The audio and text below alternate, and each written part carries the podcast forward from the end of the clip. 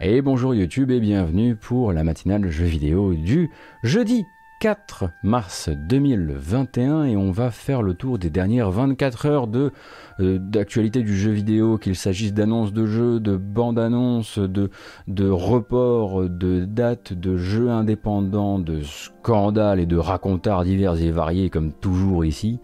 Euh, et puis évidemment aussi regarder des vidéos et puis peut-être se faire un peu rêver sur les, les jeux à venir, mais essayer de rester aussi un peu réaliste, pas trop rêver, attention. Euh, il y aura même de la rumeur ce matin, c'est vous dire un petit peu hein, si ça racole. Euh, alors évidemment, on commence le matin avec une bande-annonce qui est censé être là pour nous faire plaisir, même si parfois les, informations qui y sont attachées ne sont pas les, plus, les plus rassurantes, ou en tout cas pas celles qu'on attendait forcément. Et ce matin, on va regarder de la bagarre, on va regarder de la tatane, de la jolie tatane en l'occurrence. Euh, mais si, c'est joli, mais bien sûr que si, c'est joli. avec la nouvelle bande-annonce, la dernière bande-annonce à date de KOF 15 et on se le regarde tout de suite. Il s'agit de Andy Bogard. Je ne savais même pas que Andy Bogard était le frère de Terry Bogard parce que je ne savais pas que Terry Bogard avait un frère.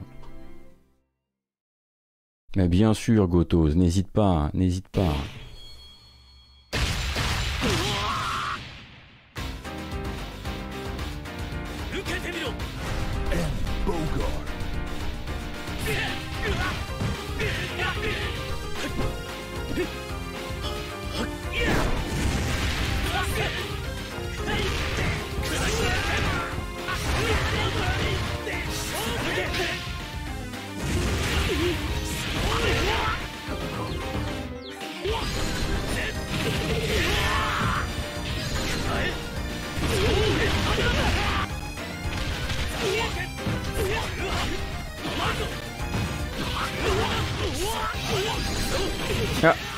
Voilà que ça rame.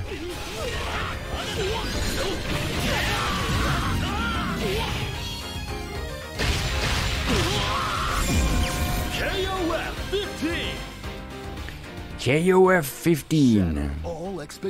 Oh, vous, connaissez le, vous connaissez le roman désormais, le slogan de, de KOF 15. Euh, donc KOF 15 qui continue à présenter ses personnages. moi je découvre au fur et à mesure, vous savez, parce que avant quand j'étais chez Gamecult, j'avais pas à m'intéresser à ces choses-là. Je disais simplement Ah, c'est pour Pouillot. Et maintenant qu'on fait la matinale, je suis obligé d'ouvrir des portes et de faire Oh là là, dites donc, c'est le bordel là-dedans. Et c'est un peu effectivement ce que je fais à chaque fois qu'on regarde une nouvelle bande-annonce de KOF 15, euh, qui, jusqu'à preuve du contraire, est toujours attendue pour cette année, que je ne dise pas d'annerie. Euh, et en tout cas, et en tout cas, qui présente ces personnages les uns après les autres avec un certain brio, il faut bien l'admettre. Euh, et j'ai l'impression que effectivement, euh, il y a quand même désormais un vrai, euh, un vrai plébiscite autour de la mocheté générale de la, de la direction artistique du jeu, ce qui est un peu dommage parce qu'on sent bien qu'ils vont, qui, qui, qui, sont volontaires à défaut, à défaut d'autre chose. Je voyais que sur le chat des gens disaient euh, ils ont même réussi à le rendre un peu plus normal que dans KOF 14. Alors du coup j'ai peur de regarder des images de KOF 14 pour Andy Bogard.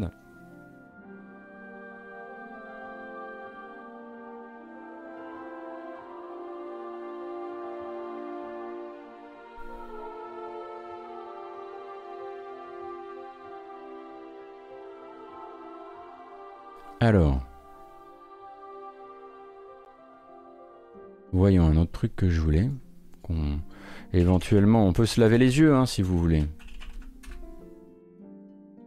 KOF 14, c'était l'horreur, là c'est juste l'effroi. Oh bah ça va dans ce cas.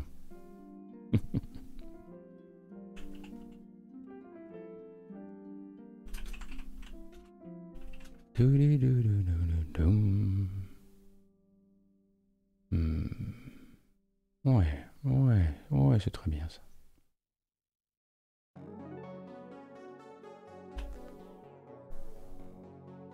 Voyons si ça fonctionne comme ça devrait cette affaire. C'est censé fonctionner en tout cas.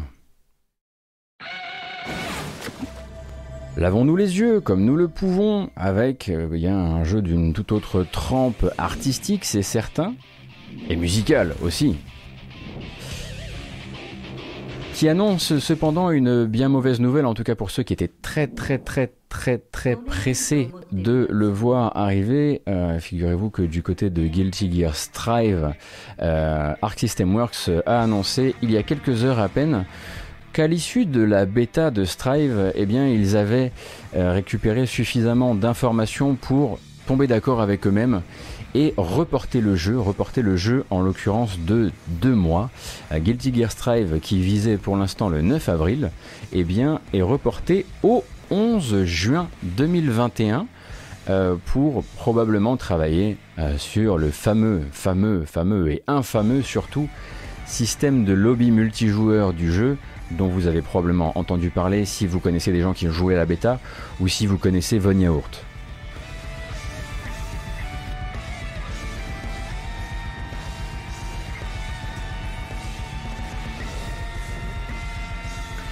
C'est vrai que c'est toujours aussi, euh, aussi ouf à regarder en mouvement cette affaire. Euh, et oui, il y a un monde d'écart. C'est vrai que c'était presque un peu sale de ma part de mettre les, deux jeux l'un à côté de l'autre d'un point, de vue, euh, d'un point de vue des news du matin. Mais bon, comme ça, vous êtes prévenus. Je pense que dans la communauté de la bagarre, euh, ça doit être euh, le genre de, petite, de genre de petit report qui doit décaler pas mal de projections qu'on s'était faites. Oui, mais moi j'avais pris mes vacances ici, comme ça j'étais là pour la sortie de Strive, etc. Euh, sauf Vanior, parce que Vanior, il a déjà détruit le jeu, il le déteste. De toute façon, Vanior, il déteste les jeux de manière générale. Vanior est un modérateur ici, c'est le modérateur ici, c'est le premier des subbers de cette chaîne, figurez-vous. donc voilà, c'est reporté, on le disait, 11 juin 2021 pour la nouvelle date de Guilty Gear Strive, toujours aussi beau mais du coup qui prendra un peu plus de temps, probablement pour lisser un de ces trucs, euh, un de ces trucs les plus, euh, les plus sales et les plus, on va dire, euh, anachroniques, à savoir sa manière de mettre en, relation les joueurs en, en multi, en ligne.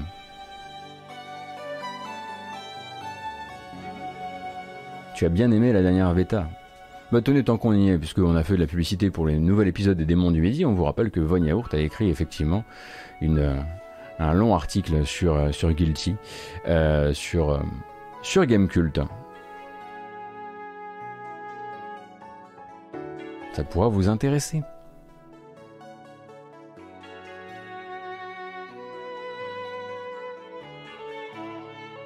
Et on va y aller directement, les deux pieds dedans, sans, sans faire les difficiles, comme ça c'est fait, comme ça on peut commencer à, on peut commencer à préparer le, monde d'après cette information absolument détonnante, nouvelle, une rumeur, en tout cas des sources concordantes du côté de chez Bloomberg, mais pas du côté de chez Jason Schreier, car sachez qu'ils sont plusieurs chez Bloomberg en fait, depuis le début, euh, il y en avait d'autres. Et du côté donc de chez Bloomberg, Takashi Mochizuki et Soi Kim publient à quatre mains un article assez sourcé, en tout cas qui prétend et qui pense avoir suffisamment de sources pour se mouiller dans cette affaire euh, et annoncer eh bien, des informations sur cette fameuse Switch Pro dont on entend tant parler euh, depuis de nombreux mois, les rumeurs dans tous les sens, l'écran qui serait euh, l'écran portable qui serait 4K alors ça manifestement il va falloir oublier Dieu merci et autres autres petit deal qu'on a pu voir passer ces derniers temps. Bloomberg, ce qu'ils font, Bloomberg, ils n'ont pas trop en fait le loisir de se compromettre dans des, informations dont ils ne sont pas sûrs. C'est qu'ils vont discuter directement en fait avec les fournisseurs. Et euh, a priori, donc Nintendo projetterait effectivement de sortir une Switch Pro, une New Nintendo Switch, euh, appelez ça comme vous voulez, qui viserait, euh, ma foi, eh bien, la fin de l'année et évidemment avant Noël, avec comme euh, feature principale un écran toujours 720p, mais plus grand. Euh, plus grand et technologie OLED. Donc technologie OLED pour nous, c'est en gros, vous voyez peut-être plus de contraste, mais aussi peut-être un peu plus fragile, si je dis pas d'annerie. Euh, quoique c'est des écrans il faudrait que, je, il faudrait que vous me corrigiez peut-être sur cette dernière information. Euh, et euh, ce serait a priori, euh, donc c'est Samsung Display qui s'occupe de la commande. et donc nous, ça nous fait une diagonale de 7 pouces, donc pour nous, ça donne environ 18 cm.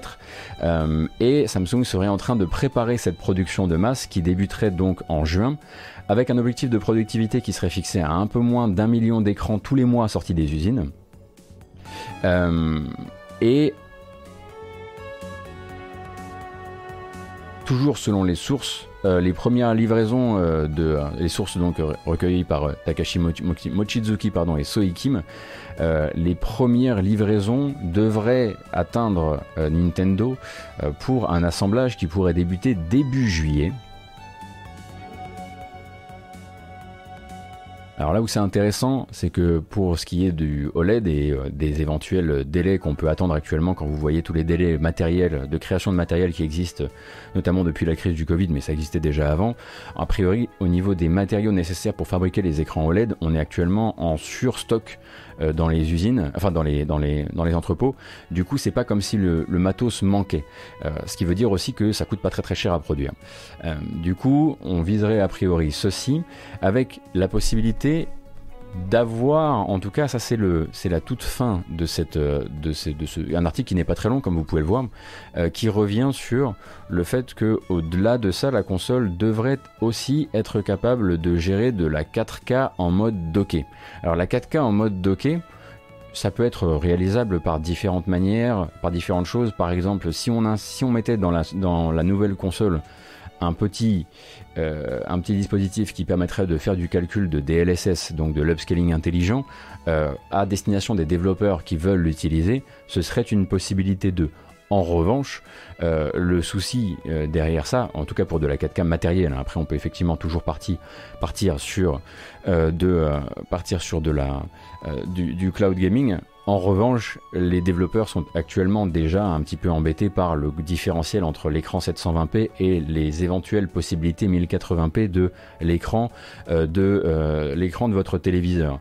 Alors du coup, donner la possibilité et du coup forcer cette espèce de machine marketing à tirer vers la 4K, euh, je vois pas à quoi, à quel moment ce serait au service des développeurs, honnêtement. Euh, alors évidemment, tout ça c'est la vraiment c'est la dernière ligne de cet article hein. euh, et globalement ça pourrait être celle qui euh, quelque part, quand on ne croit absolument pas à l'idée d'une possibilité 4K, bien sûr, pourrait décrédibiliser tout le reste de la source. Encore une fois, je ne pense pas que Bloomberg soit le type de média qui puisse tenter ce genre de coup de Trafalgar sans être absolument sûr d'eux. Euh, euh, leurs sources chez Samsung Display sont probablement très solides. Euh, donc il y a cette production qui, est, qui a été, donc, dont l'information a été leakée aux journalistes de Bloomberg et qui tend effectivement vers, vers une possibilité de distribution avant Noël, ce qui serait assez logique. Pour rappel, on entre officiellement dans la cinquième année d'exercice de la Switch. Et oui, elle a fêté hein, donc euh, son lancement. Il me semble que les, euh, les 4 ans révolus de son lancement, c'était hier ou avant-hier, quelque chose comme ça, je sais plus. Euh, mais là, voilà, on entre dans la cinquième, année d'exercice. donc c'était hier, voilà. C'était en 2017. Donc là, hop, c'est la cinquième année qui commence à tourner. Euh, et c'est assez euh, logique de les voir effectivement se diriger vers ce qu'ils savent faire d'habitude, à savoir, euh, à savoir eh bien, décliner le matériel. mais comme on le disait, moi je suis déjà très content que l'écran reste 720p en portable et qu'on s'en tienne à ça avec effectivement une meilleure réactivité un meilleur, un meilleur contraste. Alors c'est pas nouveau hein, la technologie OLED, hein, attention, hein, comme vous le dites, comme vous comme ça le dit déjà sur le chat depuis tout à l'heure, il n'y a rien de a rien de révolutionnaire à ça. Euh, mais voilà, ce sont les informations du moment et pour l'instant, de toutes celles qui ont pu fuiter ou parfois même être créées, c'est de loin probablement les plus solides qu'on ait pu avoir.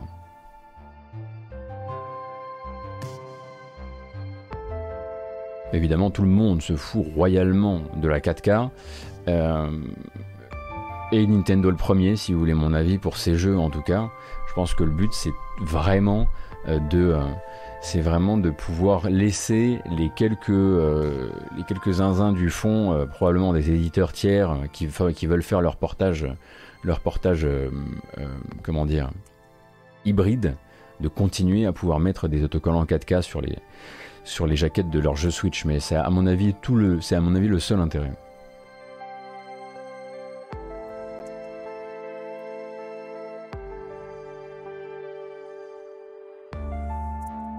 C'est vrai que c'est également moins consommateur et si je ne m'abuse également un peu plus fin, hein, donc euh, Nwin, euh, l'écran OLED. Donc peut-être qu'on pourrait espérer un petit changement du form factor de la console et quelque chose de peut-être un petit peu plus fin. Alors que moi, ce que je voudrais, c'est.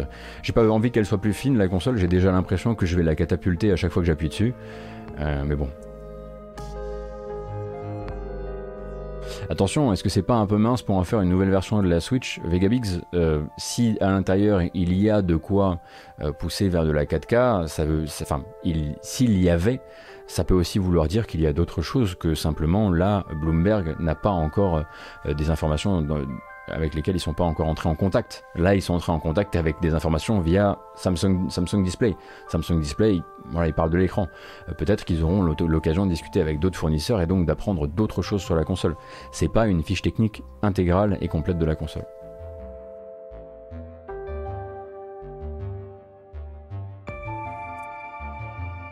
Et oui, et ça consomme moins, et du coup, euh, Là où c'est intéressant, c'est que bah, peut-être qu'ils pourraient laisser les batteries d'avant et pas avoir à faire fabriquer de nouvelles batteries ou d'améliorer la batterie.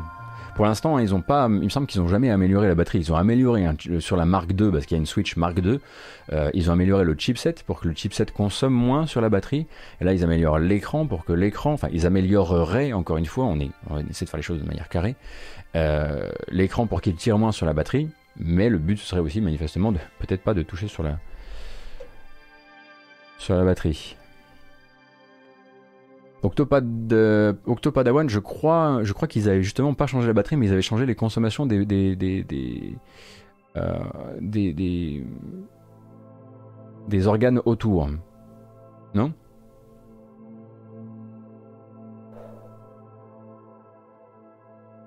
Oui, bah, quid de la compatibilité des jeux entre Switch et Switch et Switch Pro? Euh, ce qu'on va avoir des jeux uniquement pensés pour la pro, alors ou des.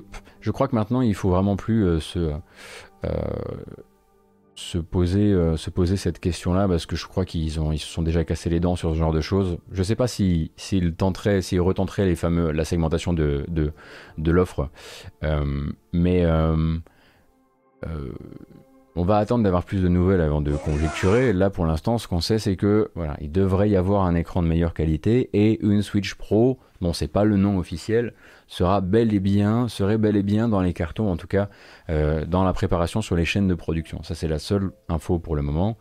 Euh, et on devrait avoir des infos, à mon avis, euh, d'autres infos assez rapidement quand même.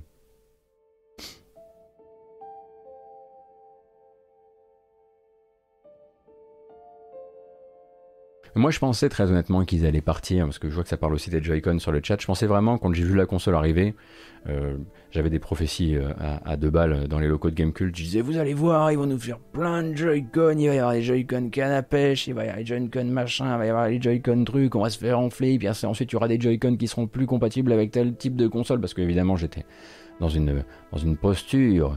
Euh, et au fait, en fait, ben, à part des couleurs ils nous ont pas sorti la grande galerie de tous les Joy-Con possibles et imaginables. Et voilà, pour tout ça, il y avait Nintendo Labo en fait.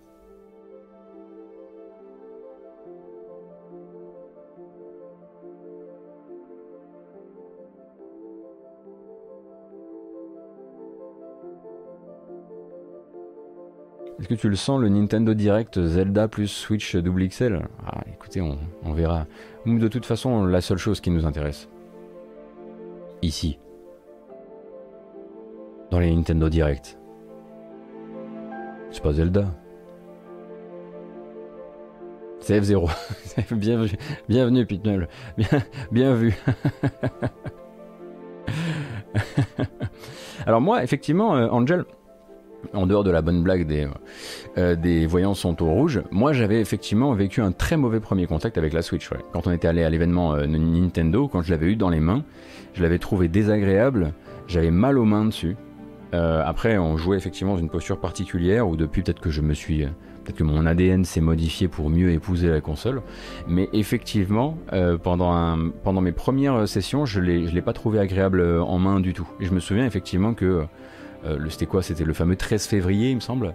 Euh, j'avais été particulièrement critique sur, la forme de la console et sa prise en main, ouais.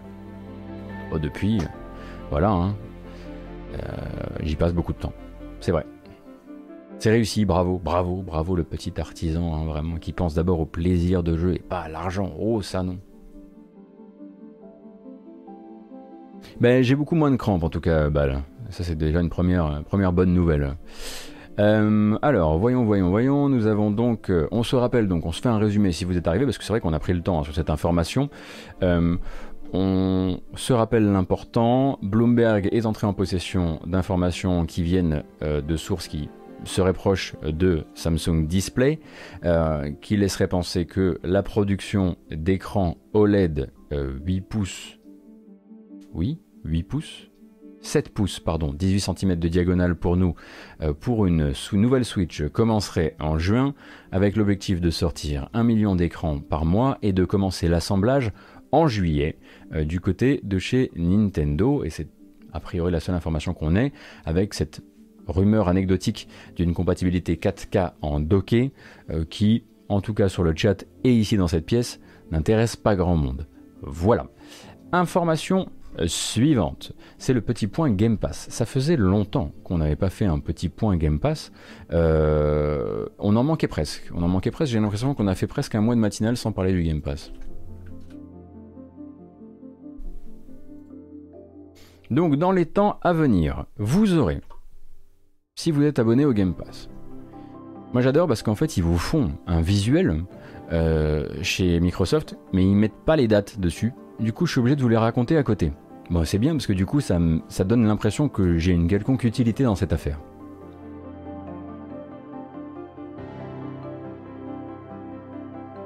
Donc du côté de NBA, alors on va le faire dans le, bon ordre, on va avoir une première grosse livraison qui elle sera euh, le 4 mars. Le 4 mars, boum, c'est aujourd'hui. Euh, donc disponible Madden NFL 21, donc euh, via le programme EA Play du Game Pass Ultimate, disponible sur console. Vous avez, également, Football Manager 2021 sur PC ainsi que Football Manager 2021 sur Xbox qui arrive donc bah, aujourd'hui via le service. Ah, vous avez la Xbox Edition. Alors c'est curieux, vous avez la PC et vous avez la Xbox Edition qui est, disponible sur console et PC. Très bien, pourquoi pas. Alors oui, là c'est la livraison effectivement où vous n'êtes pas non plus gâté gâté. Cependant, il y a une petite, il y a un petit plaisir à la fin quand même. Vous avez NBA 2K21, donc la version all gen, hein, c'est important de le signaler, disponible sur cloud et console le 4 mars. Donc c'est pas la version Xbox Series X, c'est la version Xbox One X. Euh, et vous avez NHL également, lui, en avril, euh, qui arrive euh, sur console. L'important pour nous, parce que clairement vous l'avez pas acheté, on le sait, finalement, bah, c'est Star Wars Squadrons. Voilà, il est ici, hop, coucou. et Star Wars Squadrons, donc jeu de pilotage, vraiment très orthodoxe. C'est du pilotage dans l'univers de Star Wars avec une, campagne qui vaut ce qu'elle vaut, qui est pas incroyable ou incroyablement mémorable, mais un jeu plutôt joli, avec un joli sound design, euh, avec une compatibilité, euh, bon PSG, enfin une compatibilité euh, réalité virtuelle qui là vous intéressera pas parce que c'est l'arrivée sur le Game Pass console, mais quand même un jeu à essayer, d'autant que ça fait partie des rares jeux qui ont pu être sortis de chez Electronic Arts Motive depuis que EA Motive a été créé et qu'on peut déjà s'estimer ne serait-ce que heureux que, que Electronic Arts ait laissé sa chance à un jeu de dogfight spatial en 2020, parce que c'est sorti en 2020, euh, fin d'année 2020. Euh, et en ceci, il est déjà, c'est déjà une petite rareté de l'industrie, euh, dedans que c'est fait vraiment par des fans, c'est fait notamment par quelques cadres qui ont travaillé sur, qui ont travaillé ou ont été amenés à filer des coups de main sur la série, la série X-Wing, ce qui n'est pas rien.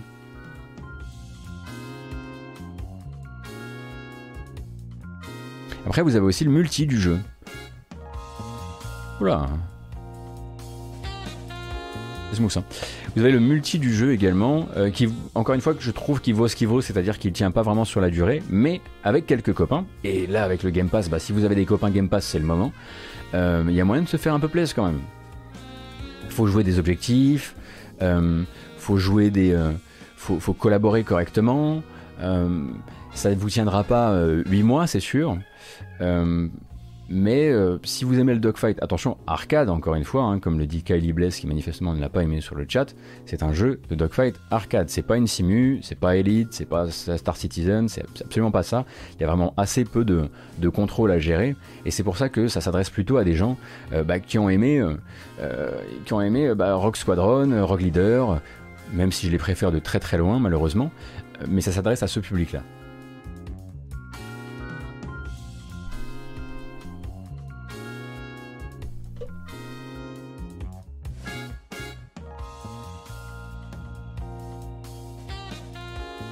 On entend vraiment toujours les mêmes musiques. J'ai l'impression de Dangofa, je fais ce que je peux, mais je vais te dire.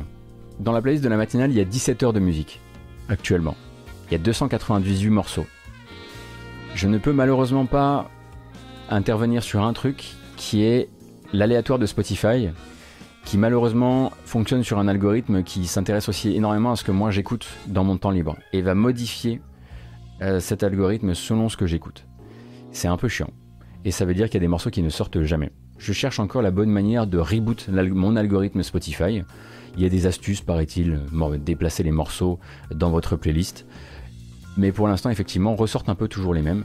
Et un second compte serait une éventuelle solution, effectivement. Mais du coup, il faudrait que je sois, il faudrait que je m'abonne aussi sur un second compte. Enlever l'aléatoire. Et vous entendrez, vous entendriez encore plus les mêmes morceaux. Je... Y a un truc qui m'échappe. Mais je suis en train de réfléchir à ce, problème parce que moi, ça m'emmerde. Très honnêtement, ça me, ça me pose un, vrai souci euh, à l'heure actuelle.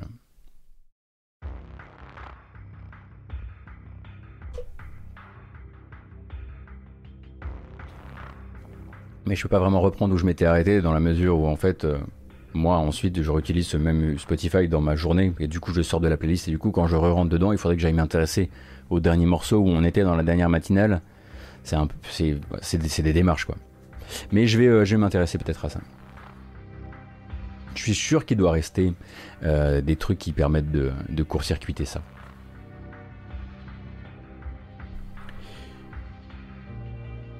Peut-être se regarder une bande-annonce qui me tient particulièrement à cœur.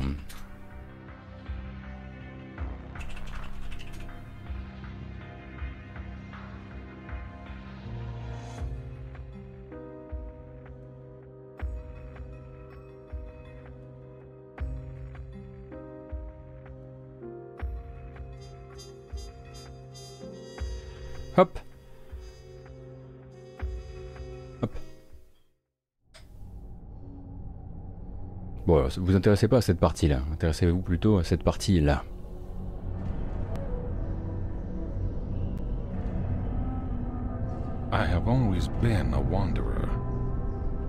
Ça, c'était.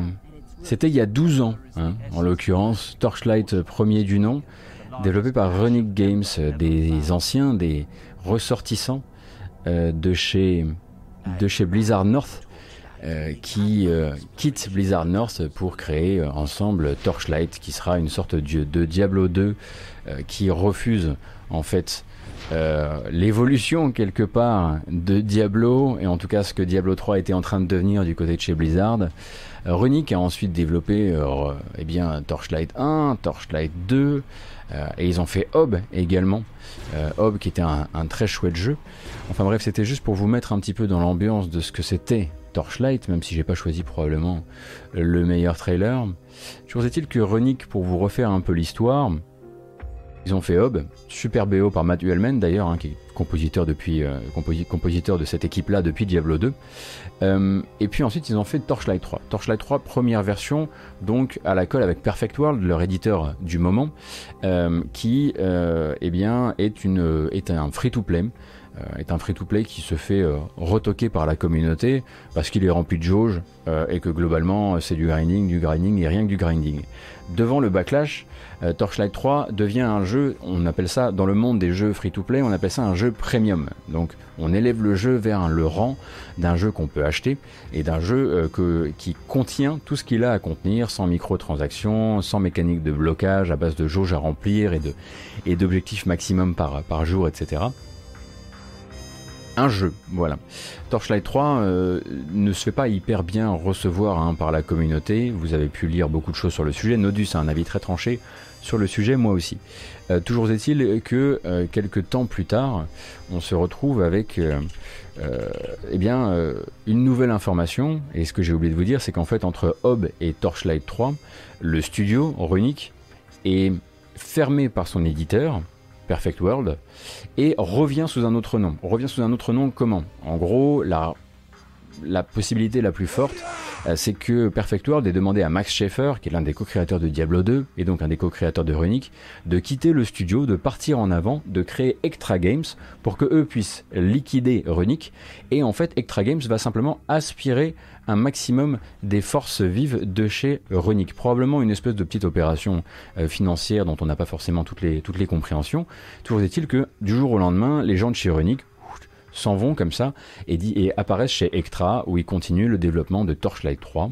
Euh, avant ça, il y, avait, il y avait une première version qui voulait que, euh, que Perfect World leur fasse faire un MMO, un MMO dans l'univers de Torchlight qui qui, s'appellerait, euh, qui devait s'appeler Torchlight Online. voilà, probablement une pirouette, administrative et légale, Vegabigs. Et donc Extra était là et Extra était un studio non pas possédé par Perfect World, mais euh, eh bien, tout simplement là et travaillant avec Perfect World. Et ça, c'était jusqu'à l'annonce d'hier, puisque hier, Extra Games, donc le, dernier brin d'ADN de Diablo 2, si vous voulez, a annoncé avoir été racheté par Zynga.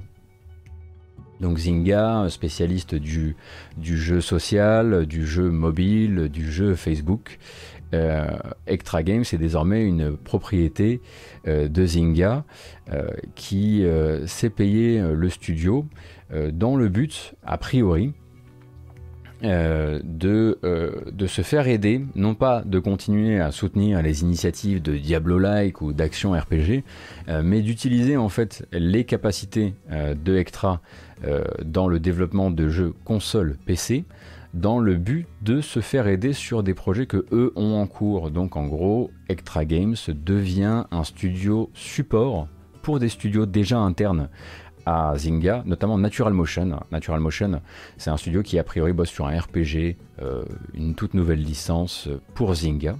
Alors, c'est des gens qui ont de l'argent, Zynga, on pensait qu'ils n'en avaient plus, euh, mais manifestement ça va, ça va un petit peu mieux. Euh, oui, effectivement, c'est Zynga qui fait aussi Star Wars Hunter sur Switch, tout à fait. et du coup, Extra devient un studio de support qui va aider à faire des portages. alors, ça me brise un peu le cœur, je dois dire.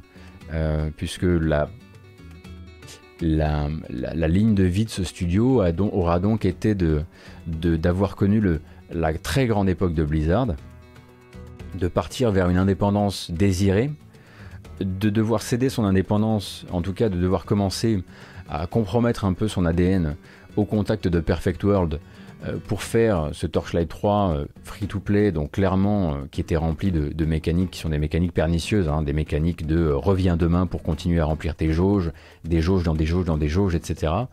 Euh, qui vit en fait au passage en plus dans l'opération une espèce de pirouette légale un peu un peu sombre où du jour au lendemain euh, on retrouve la même équipe ailleurs parce qu'il fallait liquider. Est-ce qu'il fallait pourquoi il fallait liquider? Est-ce qu'il fallait liquider parce qu'on voulait se débarrasser d'une partie de l'équipe? Est-ce qu'il fallait liquider parce qu'il fallait se débarrasser d'une partie des dettes? Bref on, ne sait pas tout évidemment on le saura probablement jamais parce que Perfect World c'est assez euh, comment dire verrouillé comme boutique euh, et puis ça finit chez Zynga. Euh, alors désolé, hein, mais euh, généralement c'est jamais annonciateur du meilleur pour un studio, notamment quand le rachat n'est même pas pour dire, ben en fait on va les prendre et c'est eux qui vont, par leur créativité et par ce qu'ils aimaient faire, élever l'image de marque, on va dire, de Zynga par les, créations de feu Runic. En gros, c'est on va prendre les restes de Runic et ils vont faire des portages pour un de nos studios internes. Donc c'est vraiment une, fin de, cycle bien peu reluisante pour, pour euh, ce qui était Running Games avec euh, toujours la question de qui est resté, qui euh, part, etc. Euh, il faudra, là par exemple hier je me posais la question de savoir si, si Matthew Hellman, le compositeur de, donc de Diablo 2, de, Torchlight 1, Torchlight 2, Torchlight 3 même, s'il était encore dans la boutique, s'il était resté depuis la transition jusque chez Zynga. Malheureusement il, est, il a plus de compte Twitter donc je ne, je ne saurais, le, je ne saurais le, contacter. Toute mon, toute mon interview avec Matthew Hellman, figurez-vous, la longue interview fleuve qu'on avait faite sur Gamecult, avait entièrement été faite en DM Twitter parce qu'il préférait. Euh, et du coup, maintenant qu'il a plus de compte, eh ben, j'ai plus de moyen de le contacter et je suis vert de chez vert. Bref. Euh, donc, euh, c'en est fini de, Torchlight et, des années de Torchlight pour, pour Ronic slash Extra.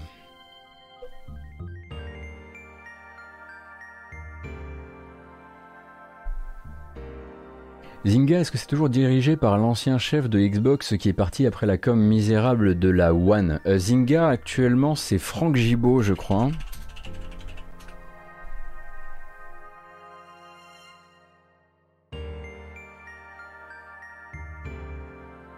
C'est Franck Gibault qui, lui, avant ça... Je, ouais, je, je, je, non, non, on parle pas de la même personne, je pense.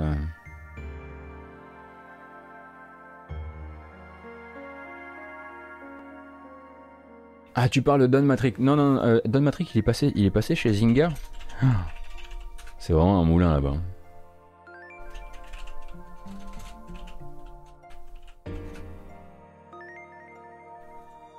Non, non, il a quitté a priori Zynga en 2015. Et là, c'est Franck Gibault, euh, qui est un ancien a priori de Electronic Arts. Il était président des EA Labels de 2011 à 2013.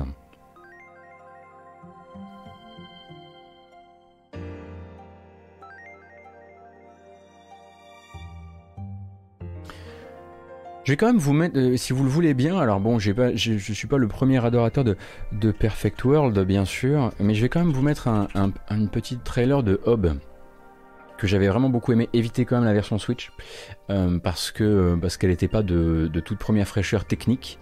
Euh, cependant, je pense que ça mérite qu'on regarde la bande-annonce. Donc Hob qui était la tentative de jeu action-aventure de Runic, euh, sans loot, sans ceci, sans cela, avec, avec un, monde très énigmatique, euh, presque inspiré par Shadow of the Colossus, et alors une BO par le compositeur de Diablo 2, mais alors comme ça.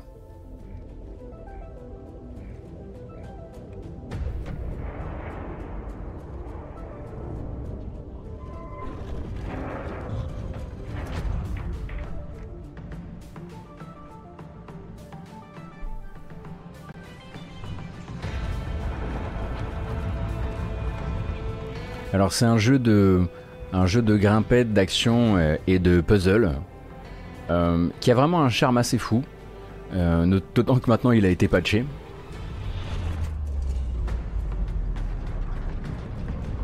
Et comme je le disais, gaffe à la version Switch, hein, vraiment.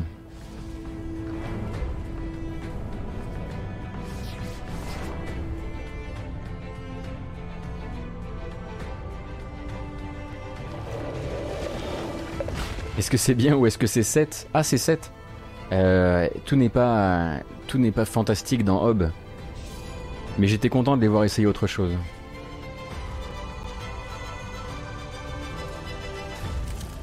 Atreid qui nous dit j'ai la version Switch et c'est bien mieux qu'au début. Ah très bien, merci beaucoup Atreid.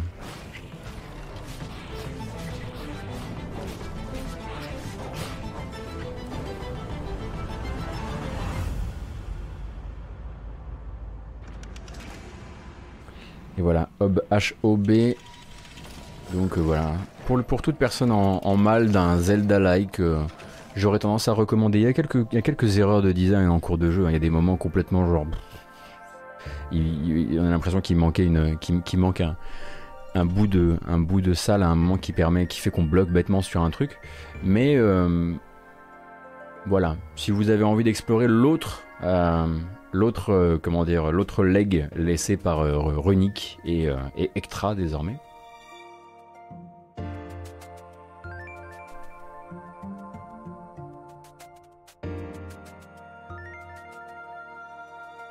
Et tenez, tout à l'heure, nous parlions. Alors, je crois qu'il faut que je revoie quelque chose qui s'est mal passé dans mon setup. On va regarder ça ensemble. Mais tout à l'heure, nous parlions de report. Et nous allons revenir à des reports. Euh, oui, ça a été un bon flop à la sortie, effectivement. Est-ce que ça va marcher, ça?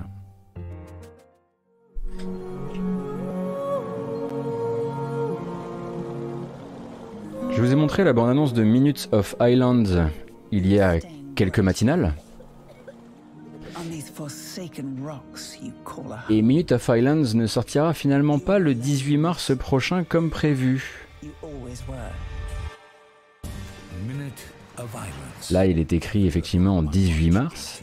Il faudra attendre un petit peu plus longtemps euh, que ce qui avait été euh, annoncé à la base, tout simplement parce que le studio Inner World, figurez-vous, euh, eh bien, après les récentes phases de test qui ont eu lieu bah, vraiment dans la, en préparant le jeu pour sa sortie, se sont retrouvés à mettre euh, vraiment à mettre à jour un immense problème technique. Ils le disent vraiment dans ces termes, un immense problème technique, une très grosse faille technique sur le jeu.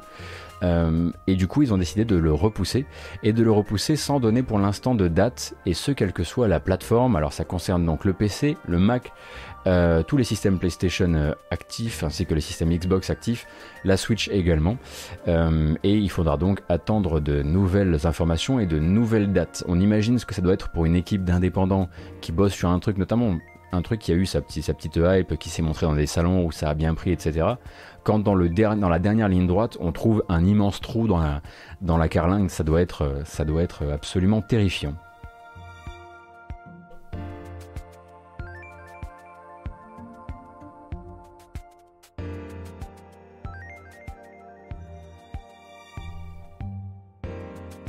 Immense problème technique, ça peut, je sais pas ce que ça peut être, est-ce que ça peut être une faille euh, de sécurité? Alors le jeu est pas connecté, donc euh, je, je vois pas vraiment trop comment, mais il peut y avoir mille choses qui ont fait qu'ils se sont rendus compte que leur jeu pouvait complètement se, replier sur les joueurs au mauvais moment. Euh, une fuite mémoire par exemple, oui effectivement, ce qui peut être un très très très gros problème sur console. mais, mais donc voilà, pour l'instant pas de, pas de nouvelles dates, ce qui très honnêtement va quand même un petit peu, on va dire comment dire euh, Ça va débarrasser un peu notre, euh, notre planning du mois de mars aussi. Parce qu'il y a beaucoup, beaucoup, beaucoup de jeux. Vous allez voir que tout à l'heure, on va passer sur le calendrier des sorties. La moitié du calendrier des sorties, c'est les sorties d'aujourd'hui, quoi. Et le mois de mars, en termes de jeux indés, c'est infernal. Donc, bon, si ça leur permet de prendre le temps, et si, si, nous, ça nous permet de gérer notre backlog correctement, alors tout le monde euh, y gagne en espérant évidemment que eux, ça les mette pas dans une mouise financière. Ça, c'est le plus, le plus embêtant surtout.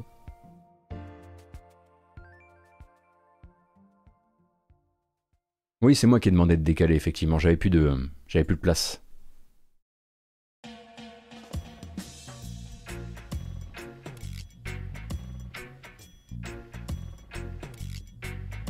Bon, ça, vous l'entendez tout le temps, donc je, vous je vous la change. C'est fou, ça, quand même. Il va falloir que j'aille chercher moi-même des morceaux? Non, ça, je suis obligé de laisser.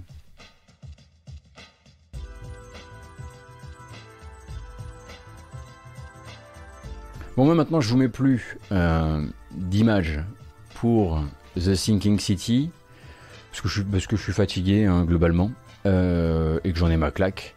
Toujours est-il que, euh, vous le savez, c'est le feuilleton de cette semaine.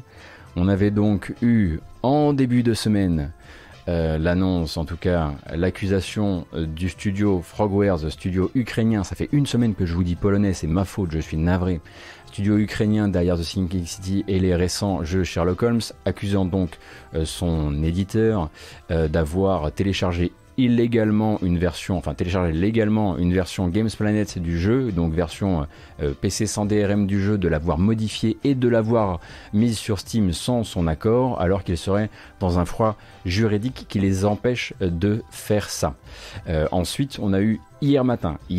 C'était donc Frogwares, développeur du jeu, qui brandit le DMCA et qui donc porte plainte devant Steam pour faire retirer le jeu euh, à, titre, on va dire, euh, en attendant, euh, pour euh, le faire retirer de Steam. Steam obéit parce que le DMCA c'est comme ça, on obéit on attend et on voit et éventuellement on remet.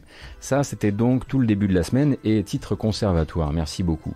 Euh, et pendant ce temps-là, eh bien on se demandait quand est-ce que Nacon euh, va réagir, quand est-ce qu'ils vont avoir une communication.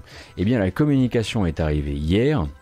Et alors, elle est incroyable parce qu'elle elle confirme exactement tout ce qu'on se dit en fait depuis des jours, à savoir que a priori, chez Big Ben, anciennement et désormais Nekon, euh, Nekon, c'est bien ça, Nekon, euh, on, peut, se rouler dans la pire des, des bouillasses tant que le blé est assuré. Donc en gros, ce qu'ils disent, c'est ils ne démentent pas. Ils ne démentent pas d'avoir téléchargé euh, cette version, modifié cette version de manière illégale, fait craquer manifestement le jeu euh, grâce, euh, grâce à l'aide d'une tierce, d'un tiers studio de développement. Ils ne démentent rien. Ils disent juste oui, mais on a le droit parce que dans nos petites lignes de notre petit contrat, il est dit que si jamais Frogwares ne nous fournissait pas dans les temps la version Steam, puisque pour rappel le jeu était d'abord sorti en exclusivité PC sur Epic Game Store, eh bien on a une petite ligne qui dit qu'on est habilité à aller chercher nous-mêmes une version et à la modifier de manière à pouvoir assurer notre édition du jeu sur Steam. Donc en gros ce qu'ils disent c'est ah oui oui oui mais on l'avait prévu dans les, termes du contrat donc euh, à partir de là euh, vous trouvez ça sale, nous on trouve ça pratique. Euh, donc vous avez effectivement une totale euh, un total résumé de l'affaire du côté de chez Factor News. Factor News qui vous a fait un résumé en français. Allez, deux morceaux à la suite d'accord, qui vous a fait un résumé en, français de l'affaire et qui est allé aussi un petit peu s'intéresser euh, à la partie, euh, à la partie euh, aux décisions qui ont été rendues par, par les tribunaux français. Notamment, il y a eu une première décision de justice en, juillet qui n'était pas forcément en faveur de Nacon, et puis ensuite il y a eu un appel, appel sur lequel il y a eu, il y a eu, des, il y a eu verdict en octobre, si je dis pas de bêtises. Toujours est-il que si on lit bien et si Factor a bien lu et si moi aussi j'ai bien lu, en tout cas dans ces décisions-là, il n'était pas il n'était pas forcé, enfin Frogware se retrouvait pas forcé à fournir cette version Steam euh, tant que le reste du litige n'avait pas été réglé. Euh, ce que eux disent en revanche, c'est que dans leur contrat depuis le tout départ, il y a cette petite ligne qui dit si à un moment ça coince, euh, ce piratage sera légal donc en gros, c'est pour rappel, hein, parce que euh, jusqu'ici, les versions sans DRM, notamment celles qui sont disponibles sur Games Planet, sont la propriété et sont éditées par Frogwares. Donc ils ont téléchargé une version de Frogwares sans DRM, ils l'ont modifiée, ils l'ont mis sur Steam avec, on l'imagine, leur DRM, mais c'est légal. Euh, du coup, on attend de voir ce qu'en dira un tribunal parce que euh, vous savez que c'est pas la première fois de toute façon qu'on voit des, des, des histoires de clauses abusives ou qu'on voit l'éditeur, cet éditeur-là en l'occurrence, euh, se comporter euh, de manière. Euh, enfin, c'est génial parce que ces mecs qui sont là, ils sont vraiment genre ils ont de la boue partout en train de se lécher, ils sont là oui mais oui mais j'ai le droit, j'ai le droit et puis de toute façon les gens s'en foutent, ils achètent quand même, ça c'est je trouve ça hallucinant. Il y a vraiment ces, zéro honneur et surtout ces zéro image de marque quoi. Donc effectivement c'est bien le cadet de leurs soucis, le bad buzz ce genre de choses. Euh, tant que tant qu'on rentre dans, dans, les frais. Euh, et c'est euh, et c'est quelque chose bah, qui d'ailleurs transparaît dans leur communication. Parce que la communication actuelle de Nacon, c'est de dire, on rappelle quand même que le studio de développement, il nous casse les depuis hyper longtemps, alors qu'on a quand même injecté 10 millions dans le développement. Ils sont pas obligés de le dire face, face aux, joueurs, mais leur levier de communication à eux, c'est de dire, à partir du moment où tu as injecté 10 millions dans un, dans un développement, euh, c'est nous, ça va à un moment. À un moment, faut pas faire les mesquins quoi. Euh, et c'est marrant parce que leur, communication ressemble à leur manière de faire vraiment. Et, euh, c'est une communication qui bah, forcément risque de trouver, quelque chose de, de pas toujours trouver, on va dire, la bonne résonance chez les joueurs. On l'imagine. De toute façon, on se méfiait de, Big Ben et de Nacon depuis, de, depuis un bon bout de temps, faut bien le dire. Donc, bah, on attend la suite. Hein. Là, on est jeudi, voilà, quasiment quasiment tous les jours une petite, euh, une petite surprise. On attend évidemment des nouvelles de la justice maintenant, qui saura peut-être effectivement mieux lire que nous euh, les décisions de justice, qui sont d'ailleurs linkées dans le papier euh, de Factor News, et qui pourront d'ailleurs, il me semble que j'ai le, j'ai le lien ici.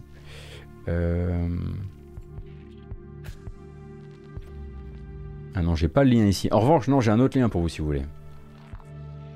Et il est pas mal celui-ci, je l'aime beaucoup. Alors, ah, ce petit tweet là, quel délice. Alors, il a été posté avant la dernière, euh, le, dernier euh, acte de l'enquête. Cédric Lagarigue, euh, ancien patron de Focus Home Interactive, de la grande époque où Focus et Big Ben se chicanaient, notamment sur la licence The Thinking City.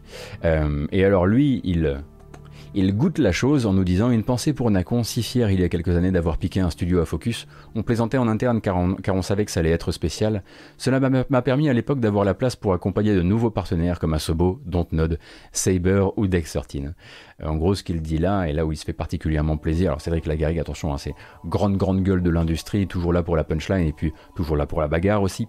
Euh, ce qu'il dit, c'est bah, pendant que vous êtes en train de vous, vous battre euh, et, de passer pour les derniers des chiffonniers pour un, pour un 5 sur 10, bah moi j'ai fait rentrer Asobo chez Focus et j'ai fait rentrer Dontnod et j'ai fait rentrer Saber et Dex13 et que des jeux et que des studios qui sont montés en gamme depuis. Et en gros, il sort par le panache en l'occurrence.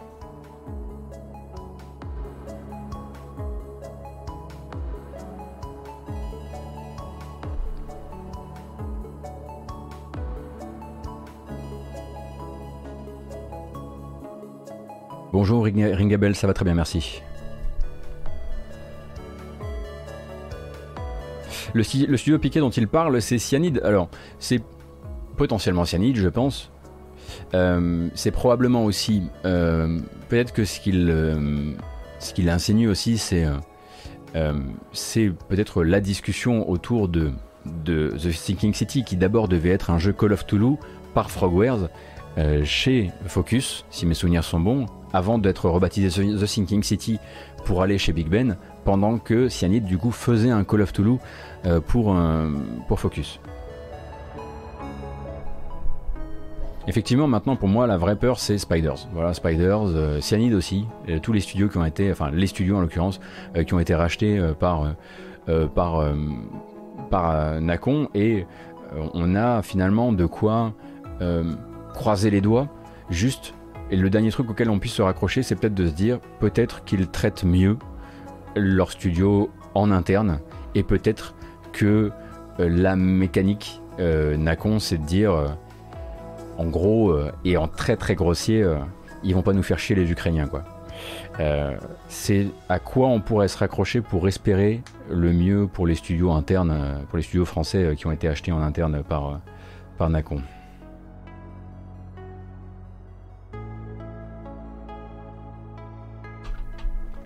Donc on attendra plus d'informations, mais vu comme ça, vu comme ça pue, ça risque probablement de commencer à sortir par-ci par-là, parce qu'il y a forcément des gens qui sont très au courant de, tout ce qui s'est passé. Euh, on rappelle hein, notamment hein, que on en a parlé hier, mais on le rappelle pour que vous remettiez un petit peu de, contexte. Quand le jeu a été complètement annoncé comme étant une exclusivité Epic Game Store, il y avait du côté euh, du studio un seul mode de réponse qui était si vous êtes énervé, parce que c'était l'époque où on s'énervait pour les exclus Epic Game Store, si vous êtes énervé, euh, chers gamers, eh bien parler avec, euh, avec Nacon parce que c'est pas notre problème.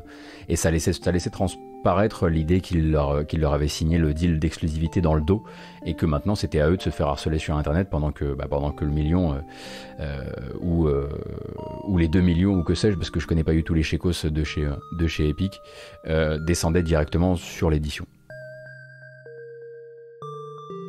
Enfin bref, c'est pas reluisant. Hein.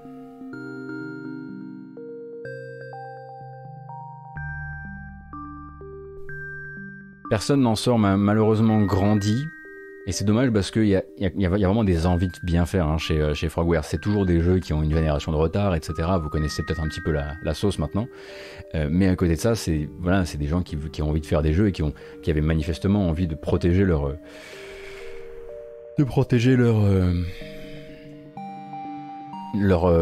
création, en tout cas la partie qu'ils possédaient.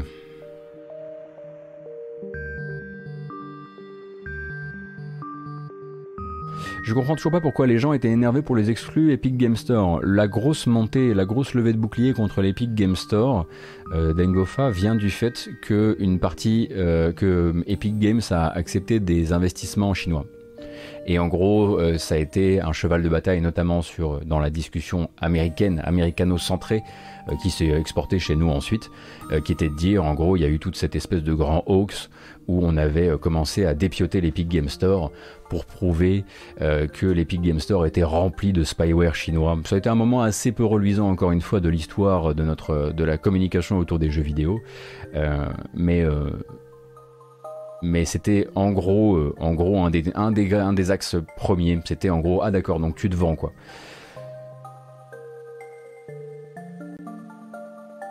Alors c'est du double A, mais aussi parfois un peu une gêne de retard en termes de, création, en termes de en termes de, d'espace et de, euh, de limitation et de choses qui ne se font plus même dans les double A. C'est-à-dire voilà, beaucoup beaucoup de murs invisibles, de choses comme ça.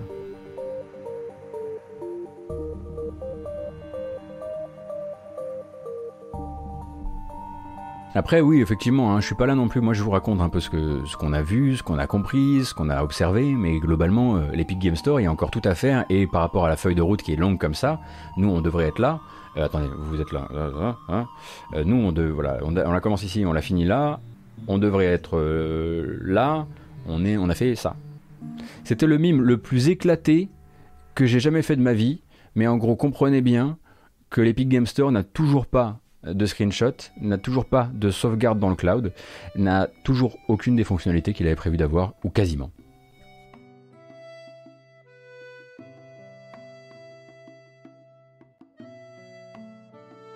Non, non, mais là je suis pas prêt pour la météo. Non, parce que du coup, il y a tout qui est.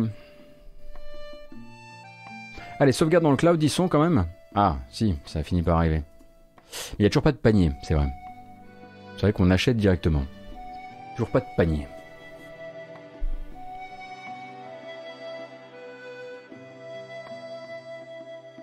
On a vu hier une série de, recrutements euh, annoncés en grande pompe par un studio qu'on ne connaît pas trop, euh, qui s'appelle Hidden Path. Non, mais on peut parler de l'eShop aussi si vous voulez, mais c'est juste pas le sujet du jour. Mais l'eShop, euh, entre ça et la curation dégueulasse, on, pourrait effectivement se faire une matinale express sur l'eShop si vous voulez. Genre Safari dans l'eShop, c'est un truc, tu, tu ressors, t'as envie de te laver quoi. donc chez Hidden Path que voici, hop, euh, eh bien vous avez depuis hier une série d'annonces de recrutement. Alors, c'est pas vraiment un pôle emploi gaming, sauf si vous avez envie de déménager dans la, à Bellevue, euh, dans l'État de Washington. Euh, mais sachez que ce studio que l'on connaissait avant pour des petits boulots pas très très médiatisés, comme par exemple sur Defense Grid 2, est au travail désormais sur un triple A dans l'univers de Donjons et Dragons, ce qui n'est pas rien. L'air de rien. Alors ça recherche des programmeurs graphiques, ça recherche des technical artistes et ainsi que des auteurs pour travailler donc sur un triple A dans l'univers de Donjons et Dragons dont on ne connaît pas encore la nature, euh, le type de jeu, etc. Ce qu'on sait en revanche, c'est que euh, la, responsable euh, la responsable narrative sur le jeu, c'est Whitney Beltran, ou Whitney Beltran, comme vous voulez. Whitney Beltran, qui est donc une créatrice de jeux de rôle papier. C'est elle qui a créé Blue Bear's Bride, qui, est, qui est donc une adaptation de, de notre notre petit morceau de folklore, La fiancée de Barbe Bleue, euh, qui est un jeu d'horreur psychologique euh, qui, qui, est donc entre le jeu de plateau et le jeu de, le jeu de rôle papier, euh, et qui a eu sa petite hype il fut un temps. Et donc c'est elle qui travaille donc en, qui, qui, assure la direction narrative, narrative du projet, pendant que, eh bien, a priori, les équipes seraient au boulot depuis un certain temps. alors, pour l'instant, ce qu'on sait, c'est que c'est un certain temps, et ce serait assez raccord avec euh, les, euh, les, mouvements récents du côté de Wizards of the Coast, puisque euh, vous le savez, Wizards of the Coast, pendant très longtemps, ont laissé un peu végéter tout ce qui touchait de près à Donjons et Dragons, et là, ces derniers temps, eh bien, ont enclenché Baldur's Gate 3, ont enclenché Dark Alliance, qui est donc une sorte de Left 4 Dead, enfin Vermintide-like dans l'univers euh, de... Euh, oui, il y a un nouveau Dark, Dark, Alliance. Vous voulez que je vous montre le trailer? Ok, je vais vous montrer le trailer, il n'y a pas de problème. Vous allez voir, ça va être quelque chose.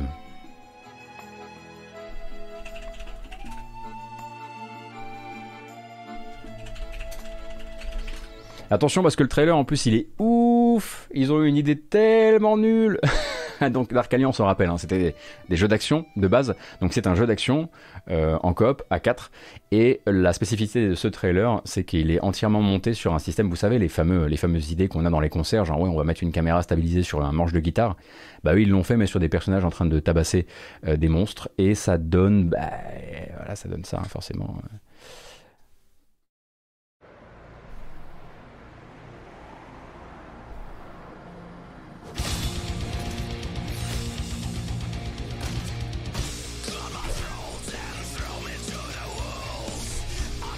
On reconnaît bien Donjons et Dragons. Hein.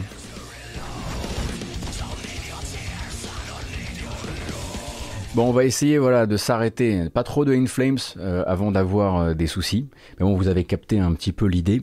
Euh, quand on pense, quand on entend Inflames, évidemment, on pense à Yukishiro, grand fan, figurez-vous. Et, donc Dark Alliance le, était le deuxième jeu activé par Wizards of the Coast, et donc on attendra euh, on attendra ce troisième jeu qui n'a pas encore de titre mais qui est donc développé dans l'état de Washington par Eden Pass et donc triple A.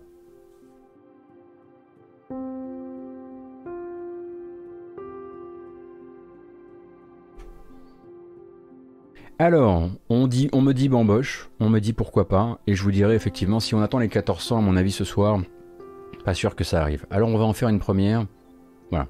C'est moi qui, moi qui lance l'idée de la bamboche aujourd'hui. C'est pas tous les jours, alors faut en profiter. Allons-y.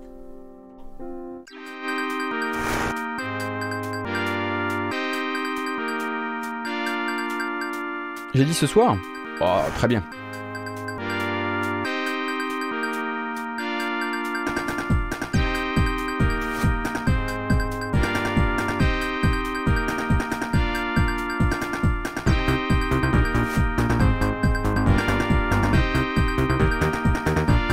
Ah Non On a tout cassé.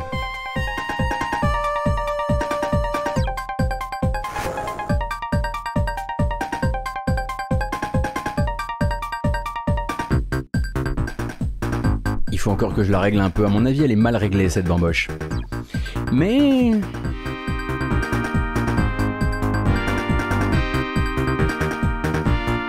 Il y a moyen d'en faire quelque chose de mieux encore. Donc bienvenue, hein. si c'est votre première matinale, rassurez-vous, ne touchez pas à votre téléviseur, ça va bien se passer. On est juste en train de fêter le fait qu'on est beaucoup, un peu d'autocongratulation, on se fait plaisir, on s'étire, on se fait du bien comme ça, hop. Et après on est reparti pour le reste des news jeux vidéo du matin.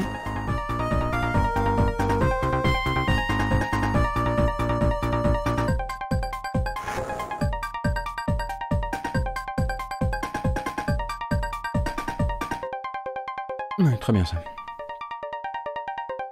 Je crois qu'il y a la basse qui va repartir, et c'est ça le plus important. Ah non, ça... Voilà.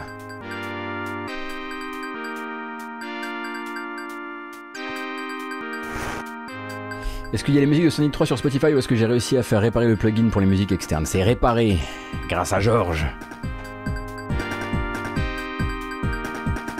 En revanche, on fait plus la fête. La bamboche, c'est terminé.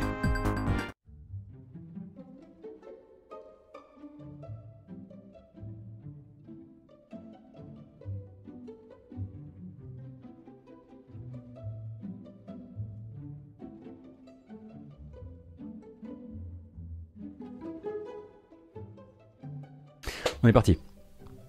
Allez, on est parti pour la suite des nouvelles euh, du matin et un point PSVR. En ce moment, les news, enfin, je sais pas si vous avez remarqué, c'est même plutôt, enfin, c'est pas en ce moment du tout en fait.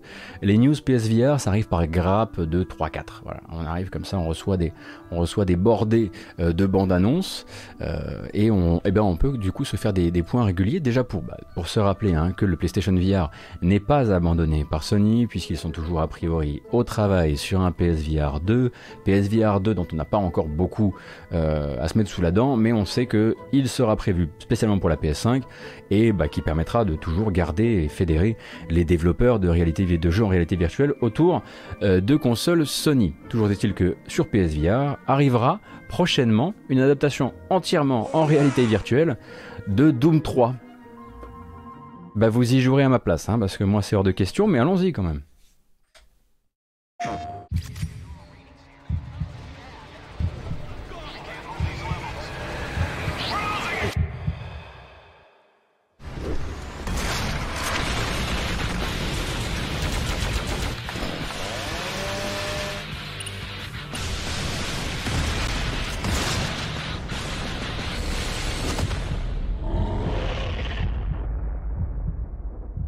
Donc Doom 3 VR Edition sera donc une adaptation entière de Doom 3 et quand on dit entière, on veut dire avec également les extensions Resurrection of Evil et The Lost Mission avec quelques nouvelles fonctionnalités et notamment une qui vous fera à mon avis bien plaisir, eh bien c'est de savoir que d'une pression de touche on pourra faire un demi-tour à 180 degrés ce qui est plutôt pas mal, euh, parce que, bah, sauf si vous avez envie de faire un nœud coulant avec votre, votre PSVR, mais vous voyez un peu l'idée et pourquoi ça peut être utile.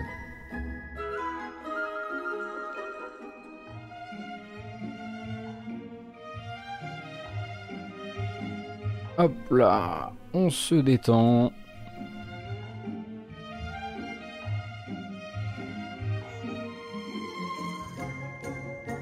On peut complètement de la version gratuite sur SideQuest. Ah, vous voulez dire qu'il y a déjà un mode? D'accord. Donc ce, ce, serait pour vous une, une réadaptation commercialisable d'un mode existant, d'un mode euh, de la commune Je ne le connais pas.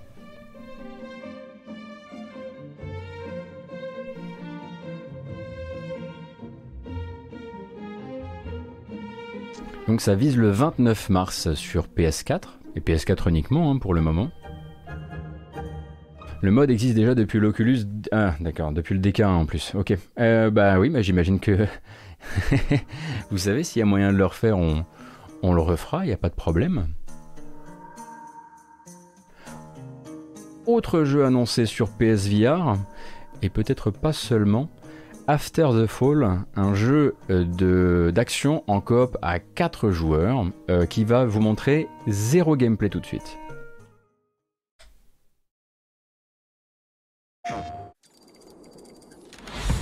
Wow, not creepy at all.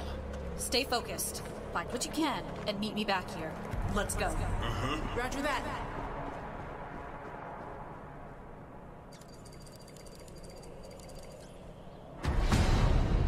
Donc After the Fall est un jeu qui est prévu à la fois pour PC et pour PS4. Frozen blood usually means chatbot. et qui vise cet été. Donc on voit bien déjà que le personnage, lui, se déplace comme dans un jeu en VR.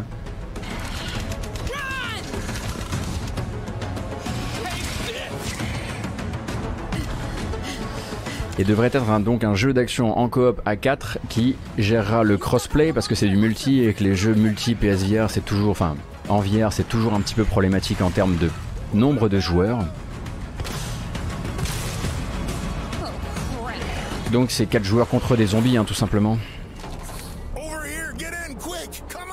Et alors le cinématique trailer, quand on n'a pas les sous de se payer un cinématique trailer, c'est toujours un, un projet quoi.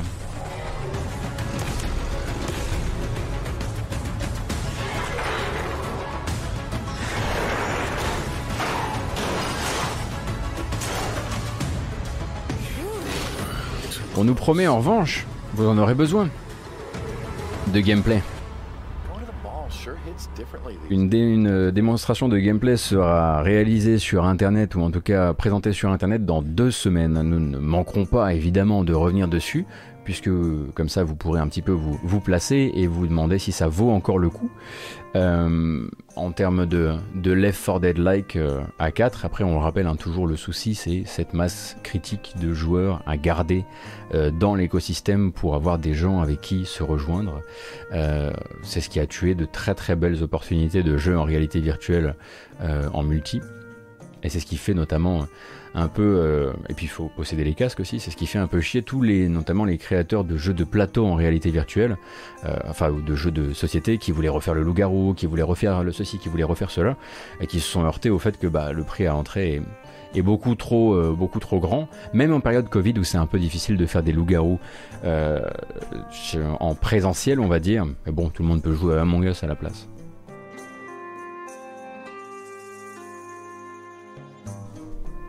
After the Fall, a priori, c'est cet été, courant de l'été 2021. Et donc le quatri- quatrième bande-annonce, ici on est sur du PSVR, et alors j'ai une petite citation à vous lire. J'ai hâte, très très hâte. Allons-y.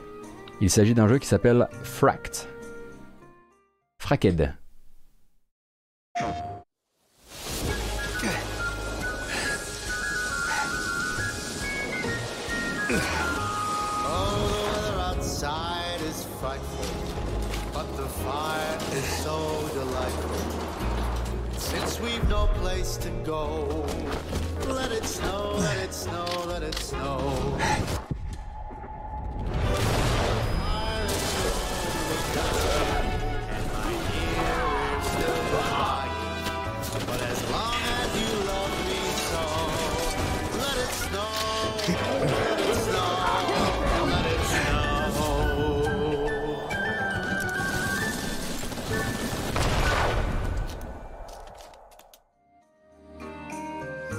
Ça, c'est la transition que je mettrais au cas où il a fallu que je coupe la musique. Si vous avez entendu une musique de merde ou une musique d'ascenseur, c'est parce que j'ai préféré assurer mes arrières sur YouTube. C'est une possibilité. Arrêtez de mettre des classiques euh, du crooning dans mon jeu vidéo et dans mes trailers. J'en peux plus. Je suis obligé de faire du montage après. Bref, toujours est-il qu'on a regardé euh, la bande-annonce de Fract.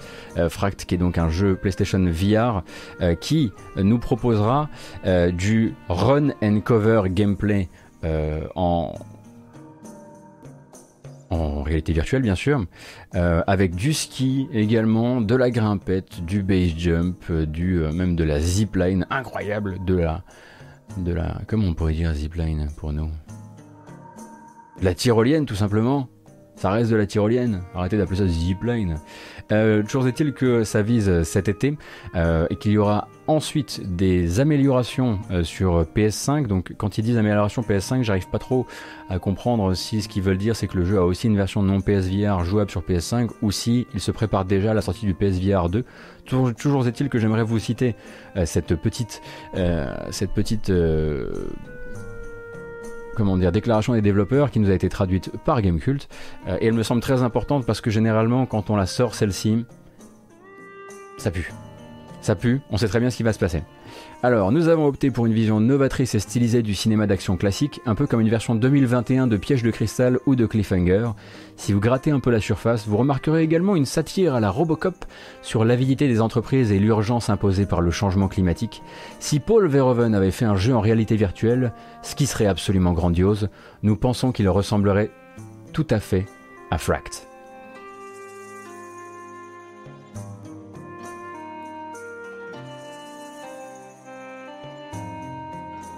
Ça, c'est généralement ce que tu dis quand t'as mis des blagues de paix dans ton jeu et des blagues sur les féministes. Mais enfin, on verra, on attendra de voir si c'est ça, euh, ce qui se retrouve dans le jeu. Euh, on pense à Breeze Edge, évidemment. Euh, mais c'est drôle, c'est de l'humour. Bref, on, attendra de voir effectivement de quoi il s'agit, effectivement. Mais globalement, ils veulent être piquants sur la sociétaire. mais bon, a priori, ça a l'air de, je plaisantais évidemment, hein, ça a l'air d'être beaucoup plus orienté sur le changement climatique et l'avidité des entreprises. Donc on attendra de voir tous les humours euh, anticapitalistes ne sont pas bons. Hein. Euh, par exemple, euh, celui de The Outer Wilds. The Outer Worlds. Outer Worlds. Je me suis encore trompé. Ah. Euh, Outer Worlds euh, avait cet euh, esprit un petit peu parc d'attractions avec des blagues sur les entreprises et qui n'arrivait pas au bout de sa, critique. Mais c'est vrai que j'ai vu alors vraiment quand ça sort, on, on, va commencer sur un petit piège de cristal et après on va leur dire qu'on a, fait Robocop.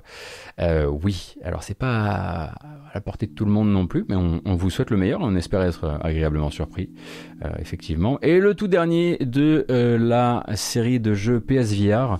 Euh, on, probablement celui qui est le plus intéressant d'un point de vue artistique pour des raisons que vous allez vite comprendre s'appelle Song in the Smoke. C'est un jeu de survie avec euh, de la fabrication d'outils et de la chasse. Bon, bah, c'est le principe du jeu. Hein. Je vais le, je vais pas ne pas le passer parce que j'aime pas la chasse. Euh, toujours est-il que là, c'est pour effectivement survivre. Bon. Song in the Smoke est le nouveau jeu des créateurs de Galaxy ainsi que Skulls of the Shogun, le studio euh, 17 bits euh, qui est à la fois réparti entre le Japon et les États-Unis. C'est un jeu PSVR, Oculus Rift et Quest.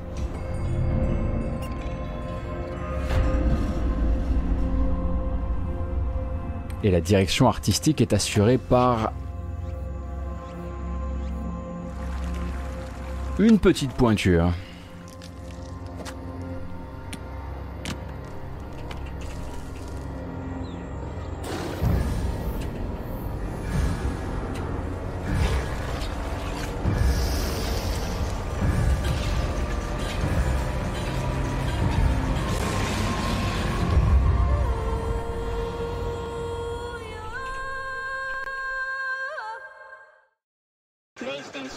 Et voilà.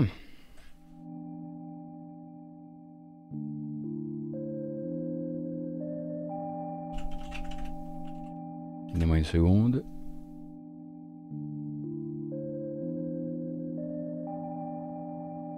Donc vous avez vu, il sera effectivement question de, euh, de chasser, de survivre dans une nature fantasmée et fantastique, avec des monstres, euh, des bestioles diverses et variées, euh, et, et, surtout une direction artistique. Ah Ah Disco Benji 2K, merci beaucoup pour ton sub. Euh, direction artistique qui sera euh, assurée par Katsuya Terada. Alors Katsuya Terada, euh, c'est le caractère designer de Blood de Last Vampire. c'est Sayuki Den. c'est également, et je vous ai préparé, je vous ai préparé, préparé un petit lien prévu à cet effet que je ne retrouve malheureusement plus maintenant, qui était sur Denzetsu. Pour vous montrer un peu le travail voilà, de Katsuya. Que voici. Hop, hop. puisqu'il y a eu un post à l'époque sur, sur VGM Denzetsu. Euh, et vous pourrez voir un petit peu le style du garçon, euh, qui est donc mangaka, mais également euh, illustrateur, une légende, et qui a aussi participé sur quelques pochettes de jeux que vous avez pu, que vous avez pu connaître ou voir apparaître dans le paysage du, du jeu vidéo. Merci Kelledil, merci Lonat également. Ouais, le Prince of Persia, bah, ça c'est une cover de légende en l'occurrence.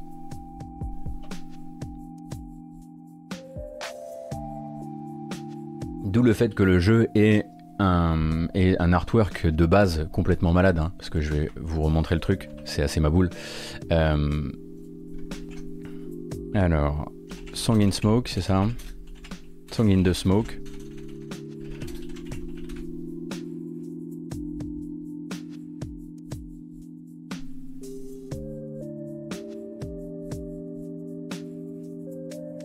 Je veux dire, je veux dire, quand ça, c'est l'artwork de ton jeu, je pense que c'est gagné, quoi. Quoi, mon bloqueur de pub est activé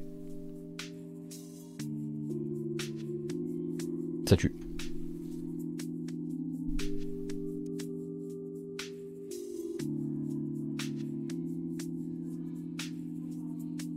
Il y a sa version du Roi Singe qui est parue en français récemment. Merci beaucoup Dédé pour l'information. C'est vrai qu'on dirait l'artwork de Monster Sanctuary, mais revu et corrigé. Euh, le dessinateur, c'est Katsuya Terada.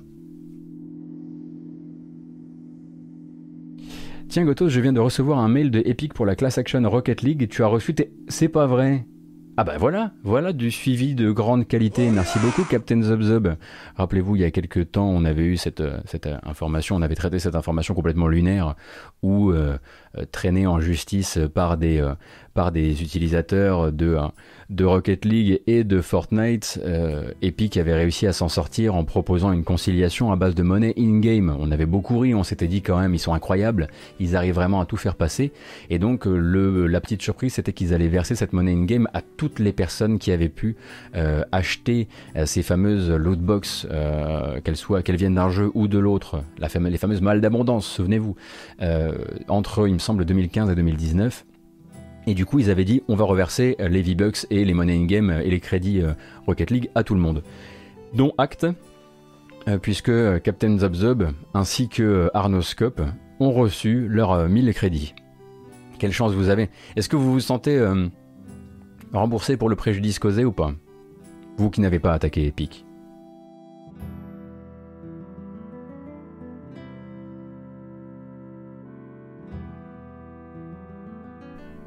Moralement, ça reste dur. Ouais, je comprends.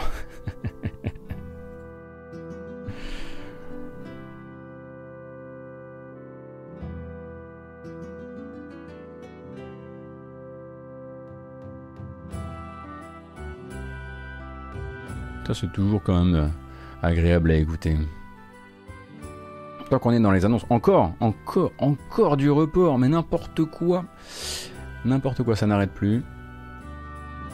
Il me semble que c'est la semaine dernière qu'on traitait euh, la confirmation de date de l'arrivée prochaine de Samurai Warriors 5 du, du côté de Koei Tecmo et Omega Force. On est a priori très très bien installé sur Samurai Warriors 5, un petit peu moins euh, sur Dynasty Warriors 9 Empire manifestement. Je vous remets le teaser du jeu et on va parler ensemble de ce qui se passe.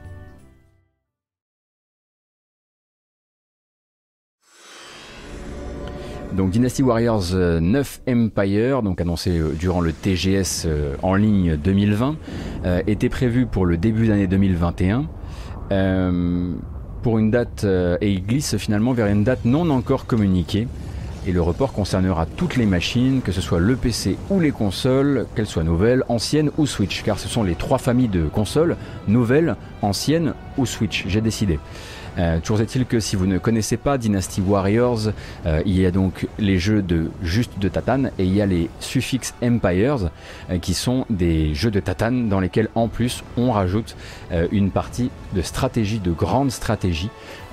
mais celui-ci évidemment il vient, il fait suite à Dynasty Warriors 9 celui qui s'est tapé la honte internationale, et il utilisera, et c'est là que ça fait un peu flipper, le même moteur, cependant en laissant tomber de côté, en laissant de tomber de côté euh, le monde ouvert, qui était un des gros problèmes par rapport au moteur dans Dynasty Warriors 9, et donc a priori il a besoin de plus de temps, donc ça glisse à une date non communiquée pour l'instant, euh, et Koei Tecmo euh, refera ça comme quand ils voudront la faire, de toute façon maintenant ils ont Samurai Warriors 5 euh, qui est dans les tubes, Bagarre 3, Roya- 3 Royaumes Stratégie, c'est le nom en fait que l'on donne, donc voilà, Dynasty, euh, il me semble qu'il y avait un ou deux épisodes Empires qui avaient été...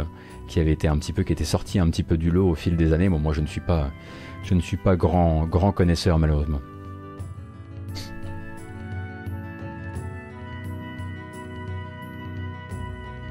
Merci d'ailleurs, hein, euh, merci Cobalt pour le gift, euh, merci euh, Lonat également.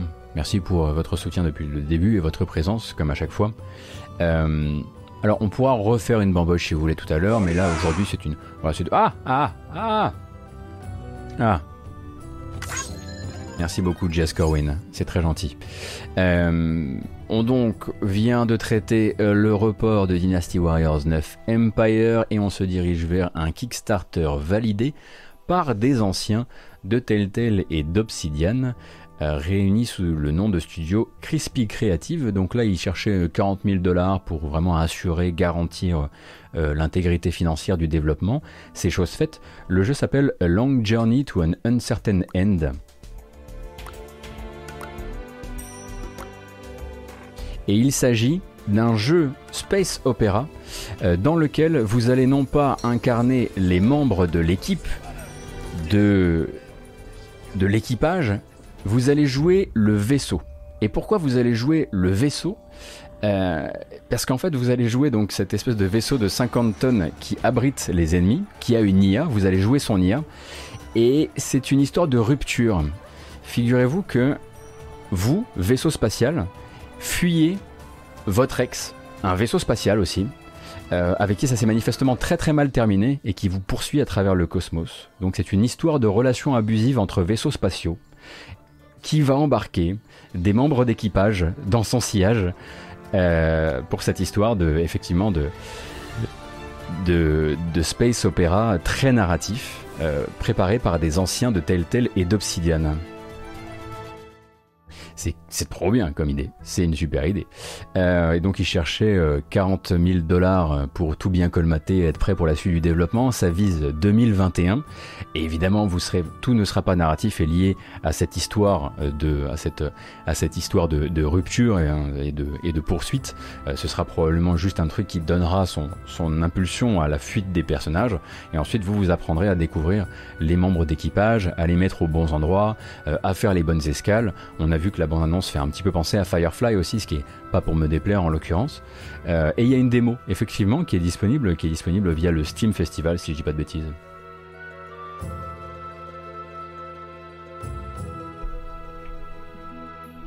C'est le scénario de Farscape. Pourquoi il y, a- ça dans Farscape, euh, Lotari? Je, connais malheureusement pas Farscape. Je connais pas tous vos, enfin mes classiques et du coup vos classiques souvent.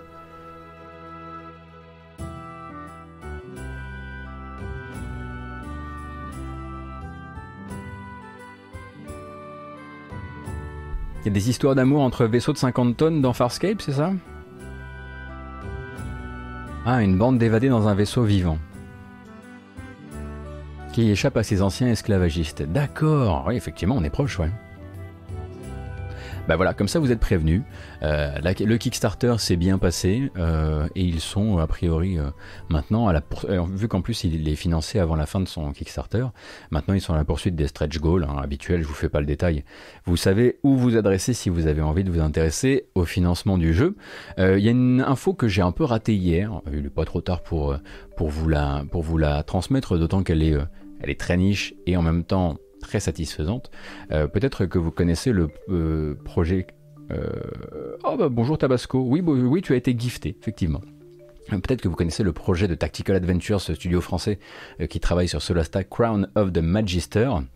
En fait, il vient d'annoncer quelque chose que les fans souhaitaient de tout leur cœur, sans vraiment pouvoir être sûr que le studio aurait le temps, l'énergie ou même la foi pour sortir ça. Euh, ils ont euh, confirmé, donc là ils sont en accès anticipé pour l'instant, euh, ils ont confirmé qu'ils allaient mettre à disposition des joueurs le Dungeon Maker, l'outil qu'ils utilisent pour fabriquer les donjons et les campagnes du jeu.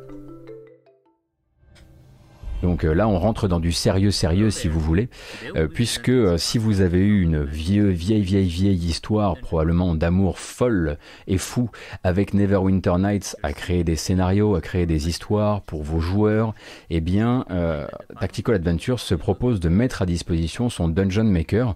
Il le mettrait a priori à disposition lors de la sortie du jeu, et ce sera lors de la sortie du jeu, le Dungeon Maker sera en version bêta, et après, s'ils peuvent le faire, ils continueront à le maintenir et peut-être à le pousser euh, dans ses retranchements. Donc on verra effectivement la facilité d'utilisation ou ce genre de choses. Et pour revenir un petit peu euh, sur les fondamentaux euh, de ce que c'est que Tactical Adventures, leur- ce qu'ils essaient de faire et ce que fera euh, Solasta Crown of the Magister, c'est donc un jeu Donjons et Dragons mais qui est basé sur le SRD 5.1. Donc le SRD en gros c'est le système référence document. En gros c'est ce que met à disposition un ayant droit d'un livre de règles de jeu de rôle pour que des gens qui ne possèdent pas la licence puissent créer du matériau, des scénarios compatibles avec les mécaniques euh, de Donjons et Dragons. Donc c'est la partie, si vous voulez, un peu open source des règles de Donjons et Dragons, et c'est ce qui sert de base euh, à Solasta Crown of the Magister pour faire son jeu, euh, sachant qu'il y a euh, des jeux euh, depuis euh, très connus, des jeux, de, de- des jeux qui étaient euh, d'abord des jeux de, de, euh, de plateau, des jeux euh, de rôle papier qui ensuite sont devenus des jeux vidéo, dont la genèse vient de l'utilisation euh, du SRD 5. points- pas 5 points, mais du SRD, par exemple Pathfinder. C'est une série de jeux de rôle qui s'est construite sur les mécaniques euh, libres de, Donjons et Dragons avant d'établir euh, ses propres codes, ses propres idées, puis de devenir ensuite une série de jeux vidéo.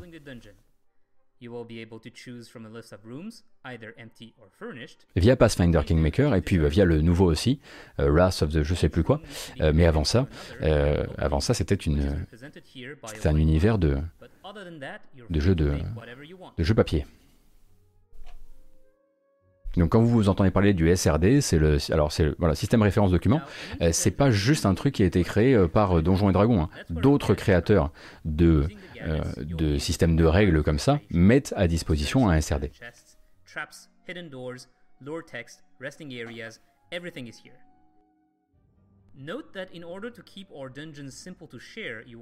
Est-ce que je veux pas dire OGL pour Open Gaming License plutôt que SRD Bah en fait SRD c'est ce qu'utilise le studio, donc c'est ce que moi j'ai récupéré comme euh, comme info en fait euh, Paiement Krill. Donc en fait eux ils disent SRD euh, chez Tactical Adventures, du coup je du coup j'utilise ça aussi. Bref, vous avez vu un petit peu l'histoire. La vidéo est quand même assez longue. hein. Vous en avez pour 4 minutes 50 et vous allez, vous allez passer sur les différentes euh, affaires. Si vous avez envie de créer du, euh, de créer du contenu pour, euh, pour les amis, ce sera peut-être un bon endroit où le faire dans les temps à venir. Donc le jeu c'est Solasta Crown of the Magister, toujours disponible en accès anticipé pour l'instant. On rappelle que c'est un tactical RPG, donc un RPG avec quand même une grosse composante combat. Après c'est les univers Donjons et Dragons, c'est rarement juste de la parlotte. Euh, et il y aura ce Dungeon Maker qui sera livré aux joueurs en version bêta au moment où le jeu sort, ce qui est plutôt, voilà, toujours cool. Et si vous voulez encore un peu plus de contexte, eh bien Tactical Adventure, ça a été créé par euh, le cofondateur d'Amplitude, Mathieu Girard. C'est Mathieu Girard, n'est-ce pas? J'ai encore, j'ai non parce que je encore dire, je parle tellement vite que je fais pas attention. Petit point chiffre, petit point chiffre. Ah, j'ai FX47 sur le chat qui confirme. Saviez-vous que on a sur euh, le chat au moins l'un des architectes euh, de Dungeon of the Endless Non, mais je dis ça et j'ai rien parce qu'il est juste sur le chat, quoi. Si vous voulez lui dire que, par exemple, que le jeu est vachement beau, euh, et lui dire que c'est probablement grâce à tout ce qu'il a créé en termes d'éclairage sur pixel art, vous pouvez en discuter avec lui.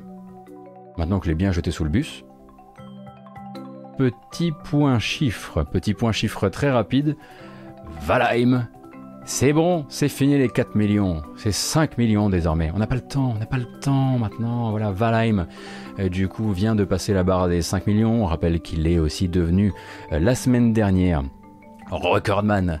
Euh, c'est le cinquième jeu à passer le record des 500 000 joueurs simultanés sur Steam. Euh, un record que peu peu de jeux ont pu obtenir.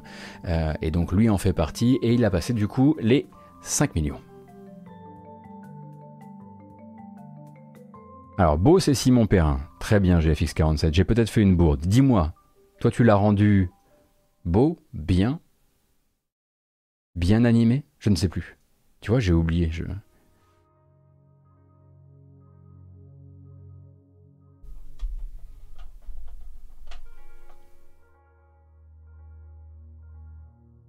Ou jouable, fluide. Bon voilà, je me disais bien que tu avais quand même fait des conférences, fait une conférence quand même sur le lighting qui m'avait qui m'avait servi un peu de base quand, on s'est quand on s'est vu pour InDevWeave. Mais le pixel artiste, effectivement, ce n'est pas toi. Voilà, comme ça. Peut-être que Simon Perrin, Simon, si tu es sur le chat aussi, hein, parce que manifestement, il y a tout le monde qui vient. N'hésite pas à te manifester pour que les gens puissent te jeter des fleurs. Bon, bref, toujours dit-il que, euh, petit point, on le disait, Valheim, Valheim qui passe tranquillement ses 5 millions. Pas la peine de regarder des, des, vidéos, en plus je vous montre toujours la mauvaise vidéo, euh, ce qui commence à devenir un vrai vrai problème. Et avant de passer à la ribambelle, à la tripotée de trailers qu'on a à regarder ce matin, euh, j'aimerais euh, attirer votre attention sur un tout petit blog post minuscule sur un blog qui s'appelle Procyon Studio. Alors Procyon Studio, qu'est-ce que c'est? Procyon Studio, c'est le blog de Yasunori Mitsuda. Et ça, c'est les partoches de son prochain projet. Yasunori Mitsuda, compositeur sur Chrono Trigger, Chrono Cross, récemment toujours en train de chapeauter la musique sur les Xenoblade Chronicles, eh bien, il est actuellement en train de préparer des sessions d'enregistrement qui commenceront en avril. Et il dit, je cite, que c'est parti pour un très très gros projet dont les enregistrements commencent très bientôt. Du coup, qu'est-ce que ça pourrait vouloir dire On pourrait, c'est vrai, essayer de euh, comment dire rapprocher ça du fait que Tetsuya Takahashi euh, de chez Monolith Soft, du coup, euh, avait dit l'an dernier que ils étaient quand même toujours assez chauds pour continuer sur la licence, pour continuer à construire la licence Xeno, et que et que c'était bon, qu'il n'y avait rien annoncé évidemment, mais que c'était pas à exclure la possibilité qu'il y ait de un nouvel épisode ou du nouveau contenu à venir. Euh, Mitsuda pour l'instant il n'est pas sur 36 gros gros projets. Du coup si on a envie de relier ces deux fils pour le moment, on peut effectivement dans, notre petite intimité, de notre petit rêve perso, se dire que Mitsuda est peut-être au travail sur de nouveaux, de nouveaux trucs pour, pour euh, Xeno, mais c'est pas obligatoire. Euh, on aura à mon avis, quand ça commence à teaser comme ça et quand ça commence à partir vers les enregistrements de la BO, c'est qu'on a probablement pas à attendre encore 6 mois avant d'avoir des nouvelles du jeu, si nouveau jeu il y a. Mais effectivement, on voit que euh, chez Mitsuda, euh, on va se le refaire pour l'occasion. Bon, on n'a pas de table, quoi. C'est du travail sans table.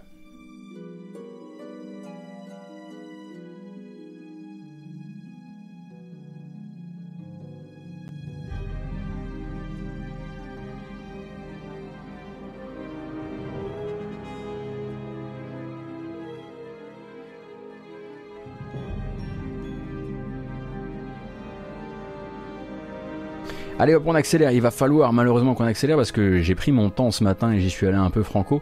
Petit plaisir, une vidéo qui est sortie euh, il y a quelques temps maintenant, euh, quelques jours, mais je voudrais quand même qu'on se la partage et qu'on se fasse euh, ce petit, ce petit kiff là. Attention, attention.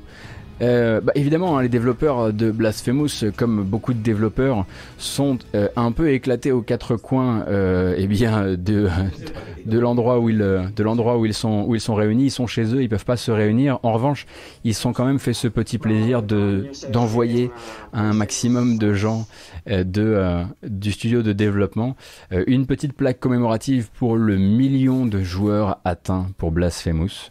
Donc euh, là, c'est juste une petite vidéo où chacun chez soi va déballer sa petite plaque 1 million. Et euh, vu l'affection que j'ai pour le jeu à titre perso, je voulais, euh, voilà, simplement partager avec vous ces sourires qui font quand même bien plaisir parce que le jeu partait quand même avec, forcément, c'est pas le jeu, le, on dire, le plus le plus universel de la Terre, ne serait-ce que par sa DA. Mais voilà, le million, de- joueurs pour Blasphemous, GG à. Ils sont espagnols, effectivement.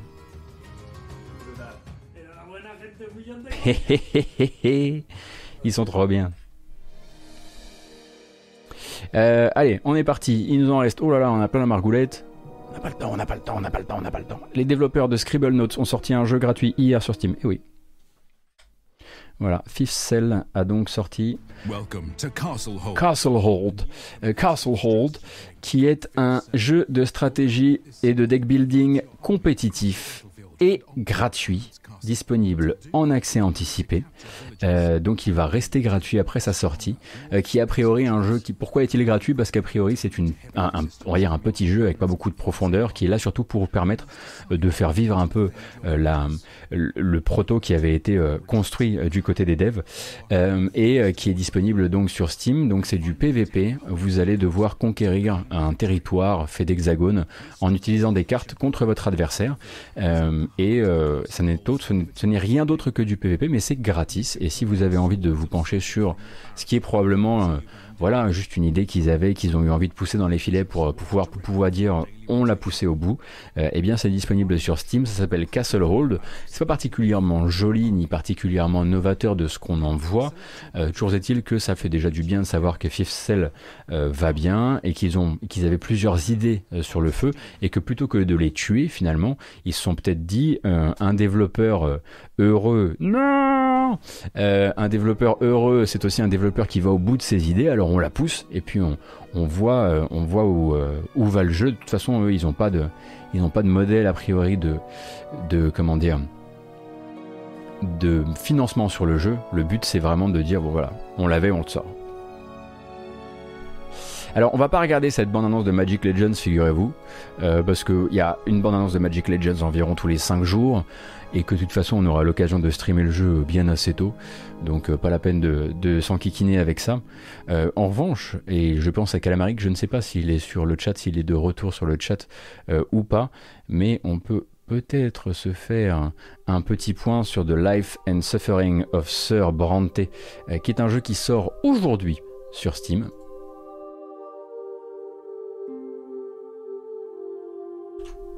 Que voici.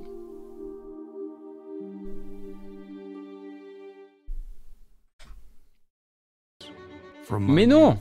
Mais Gotos the Mais n'importe quoi, Gotos Qu'est-ce qu'on avait dit Il a appuyé sur le mauvais bouton. Every deed, every choice, and every person I met made me what I am.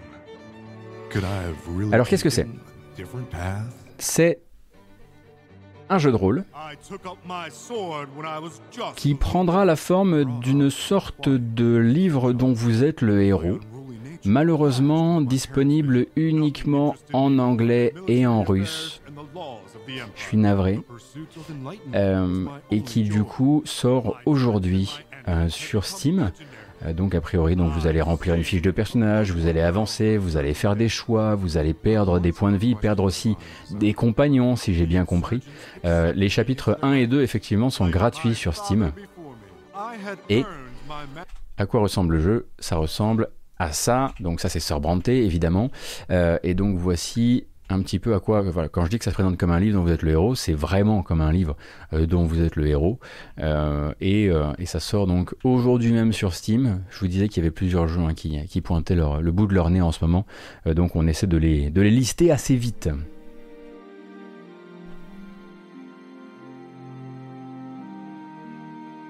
Salut Camouille. J'avais pas vu, effectivement. Tout le monde, est, tout le monde a dit salut Camouille. Donc il faudra voir un petit peu ce que ça vaut. Alors honnêtement, il y aurait une VF, je vous aurais dit, je on se fait un stream, euh, un stream découverte euh, avec de la lecture, euh, on met des effets sur le Go XLR et tout. Mais là en anglais, c'est pas, c'est pas viable. On a déjà essayé la traduction à la volée, c'est, je suis pas assez bon malheureusement. Alors je ne connais pas encore le prix pour ce cher de Life and Suffering of Sir Brante. Navré. Mais vous savez, ce n'est pas terminé. Bah non. Ah non, ça aurait été trop simple. Il nous en reste encore des jeux à voir, notamment sortis aujourd'hui même. On l'avait chroniqué dans une précédente matinale. Alors ça va sortir dans quelques heures. Everwood, je sais pas si vous vous souvenez de Everwood, Everhood, un RPG non conventionnel qui nous rappelait un petit peu, euh, un petit peu du Toby Fox, mais, mais pas que.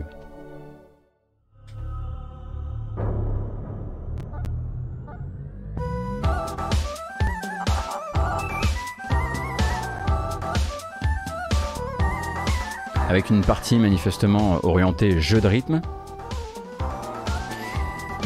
Skyfizz, la démo était un peu claquée. Qu'est-ce que tu veux dire par claqué Qu'est-ce qui n'allait pas dans la démo? Le gameplay pas bon?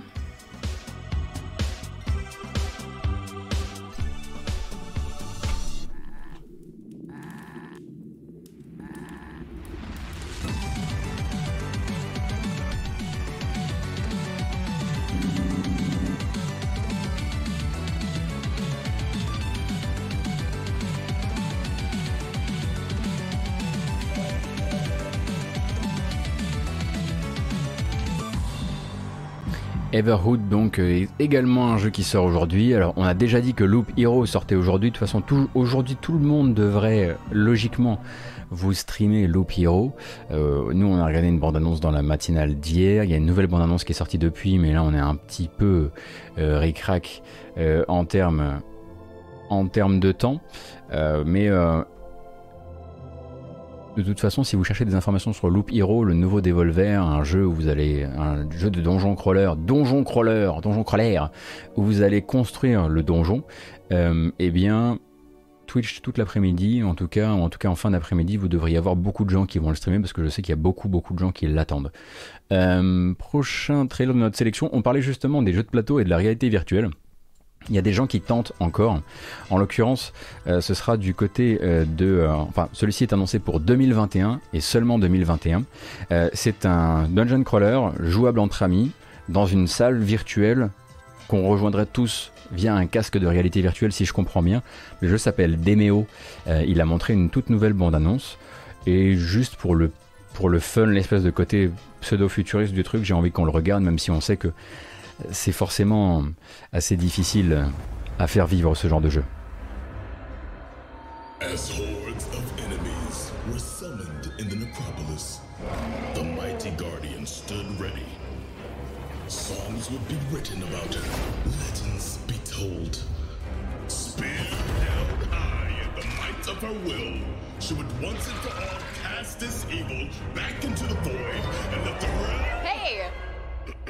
gonna play your turn or what? Yeah, uh, sure. Um. No! Voilà, vous avez compris l'idée de base qu'il y a derrière. Donc ça, c'est les fameuses salles en réalité virtuelle hein, où on voit généralement que les mains et le visage des gens. Et le but, ce serait effectivement bah, d'être sur un chan- une sorte de channel Discord en réalité virtuelle où on regarderait des figurines ensemble et où on jetterait les dés. Euh, alors il faut effectivement euh, des amis particulièrement bourgeois et bien équipés. Euh, mais l'idée derrière est assez, assez rigolote. Après, pour d'expérience, ce sont des jeux qui perdent très très vite. Comment dire? Qui perdent très très vite euh, leur intérêt parce que très peu de joueurs restent sur la longueur. Moi j'avais par exemple adoré Star Trek Bridge Crew, qui était un jeu où j'ai passé des soirées incroyables avec des Anglais qui m'ont fait découvrir Star Trek comme jamais j'avais découvert Star Trek. Euh, et au final, bah, quelques temps plus tard, il n'y avait plus personne. Donc ce sera pour 2021. Et oui, après, effectivement, hein, des, des manières de faire de, du tabletop euh, entre amis, il y en a des gratuites, il y en a des très bien, il y en a qui sont pas en réalité virtuelle, mais forcément, les développeurs de réalité virtuelle, quand ils ont le casque et qu'ils se demandent qu'est-ce qu'ils pourraient faire avec, euh, bah, il leur vient aussi des idées comme ça, qu'ils essaient de mettre en pratique. Moi, je vous montre. hein.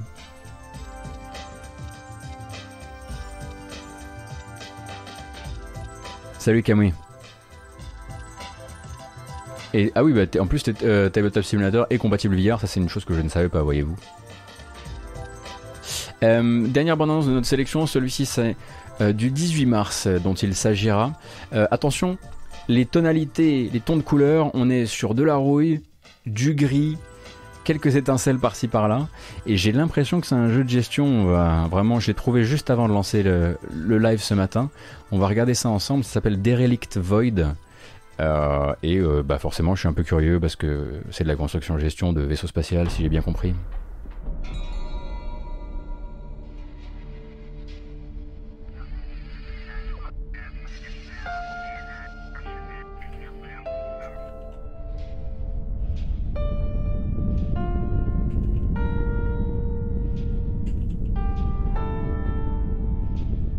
Alors attention, c'est pas encore, c'est pas encore la partie euh, compréhensible du jeu, vous allez vite voir un petit peu plus de quoi il s'agit. Donc, euh, tel qu'on le voit effectivement se dérouler sous nos yeux, ça pourrait ressembler aussi euh, à Space Haven.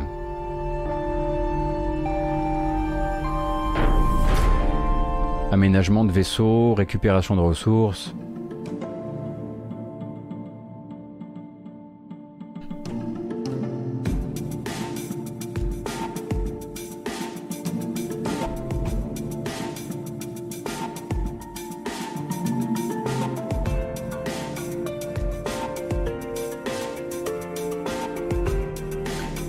Plutôt un aménagement à base de petits modules, genre de modules Ikea de l'espace si vous voulez. Alors voilà, évidemment, moi l'esthétique du jeu, etc., euh, ça me branche pas mal. Ça arrive dans deux semaines, hein, du coup, euh, sur, euh, sur Steam, le 18 mars, euh, s'ils tiennent, évidemment. Leur, délai, c'est donc développé par Sterling Games, et en auto-édition d'ailleurs, Sterling Games sur le jeu. Donc il faudra voir un petit peu de quoi il, de quoi il retourne, mais j'avoue que j'ai un peu hâte. Ah, la musique s'est arrêtée, et on était encore sur Tidal Tempest? Incroyable ça.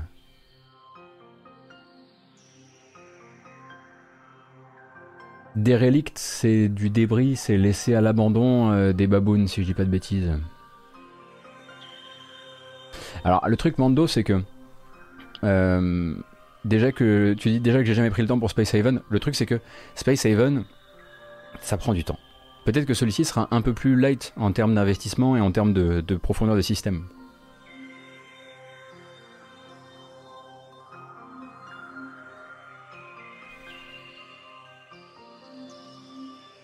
Tellement hâte d'ailleurs que, que Space Haven sorte pour ne pas avoir le temps d'y jouer. Terrible.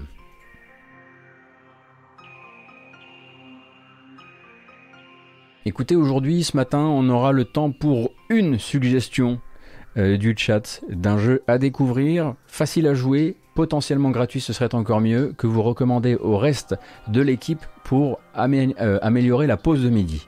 Euh, animer la pause de midi, et si c'est addictif, alors c'est encore mieux. Alors, Rhythm Doctor, on a déjà parlé.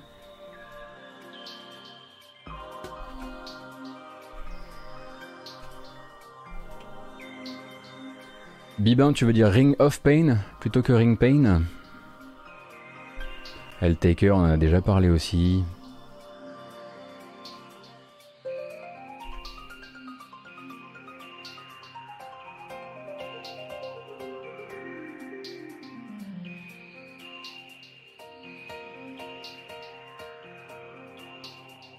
Qu'est-ce que c'est que ça, The Banana Saved the World? Mais qu'est-ce que c'est encore que cette histoire? Qu'est-ce que vous m'avez fabriqué comme idée là encore? Je regarde le truc tourner avant de, avant de le lancer, vous me faites peur.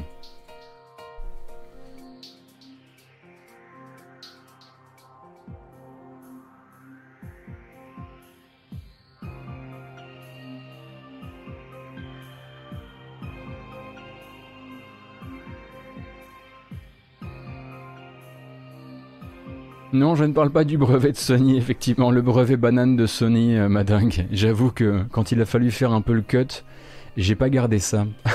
ah bah vous savez quoi? On va rester dans la thématique, voilà. Euh, et on va dire que c'est de la, c'est de la pure, de la pure, mais comment dire? C'est de la pure collusion, voilà. Euh, un habitué du chat dont on parlait tout à l'heure, GFX47, euh, qui a travaillé sur Dungeon of the Endless, euh, et euh, que vous connaissez peut-être pour une production précédente, dont on avait pu parler peut-être sur un certain site de jeux vidéo qui s'appelait Gladi- Gladiabot, et toujours sur No Plan B, et le retour, la No Plan B a une démo qui est de retour sur Steam, donc je connais GFX47, on s'est déjà croisés. Euh, je sais pas si on a déjà eu l'occasion de boire un coup ensemble, mais sachez en tout cas qu'il est sur un jeu, que moi c'est un jeu qui m'intéresse, que donc je pense que vous devriez essayer la démo, éventuellement vous lui faire plein de retours de plein de bugs pour bien le foutre dans la merde. Voilà. On va regarder ensemble le trailer de No Plan B, euh, qui est disponible en démo sur Steam, qui est un jeu de planification d'assaut tactique.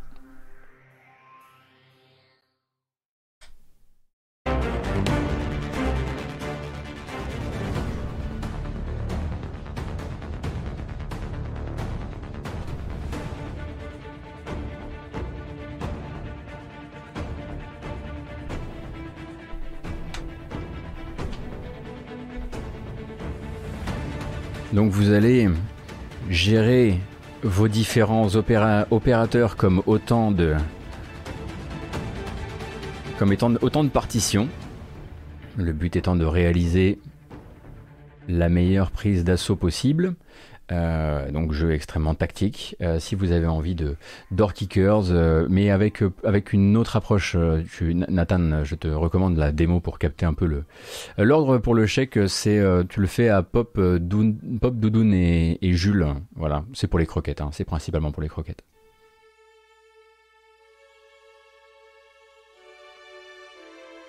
Donc la démo est dispo sur Steam si vous avez envie d'explorer ça durant votre pause de midi. Et puis bah nous, l'air de rien, ça nous fait quand même une petite... euh, euh, ça nous fait de quoi faire pour, pour cette matinale qui va se terminer tranquillou.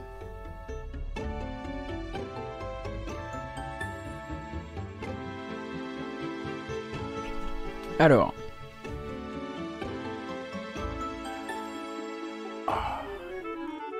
Pendant que moi je vous cherche un endroit où aller sur internet ou terminer cette journée, cette journée, cette journée, cette journée, cette matinée, euh, et que je prépare mon petit raid, c'est la bamboche finale, évidemment.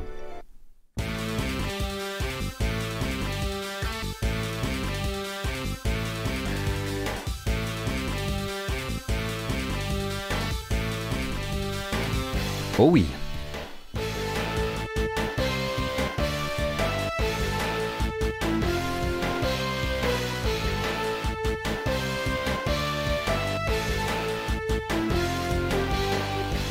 Merci pour votre présence durant cette matinale. Ça m'a fait grand plaisir d'être avec vous. On est là du lundi au vendredi de 9h à 11h30. On fait l'actualité du jeu vidéo. N'oubliez pas que les démons du midi sont sortis. C'est le podcast que je co-anime avec Pipo sur la musique de jeux vidéo. Euh, C'est sorti sur geekzone.fr ce matin, le nouvel épisode. Euh, et puis, euh, il me semble qu'on pourra parler bientôt de Speedon. On se donne rendez-vous quoi qu'il arrive demain pour une nouvelle matinale. On embrasse Robert Miles. Euh, et peut-être que je streamerai cet après-midi les différents jeux du jour. Je pensais par exemple à Mail Mall, souvenez-vous, le platformer avec la petite taupe qui doit livrer du courrier. Euh, ça nous changera effectivement de Loop Hero que vous verrez un peu partout ailleurs. Prenez grand soin de vous. Merci encore pour votre présence et votre soutien et votre bonne humeur comme à chaque fois. Merci infiniment. Je vous dis à très bientôt. A plus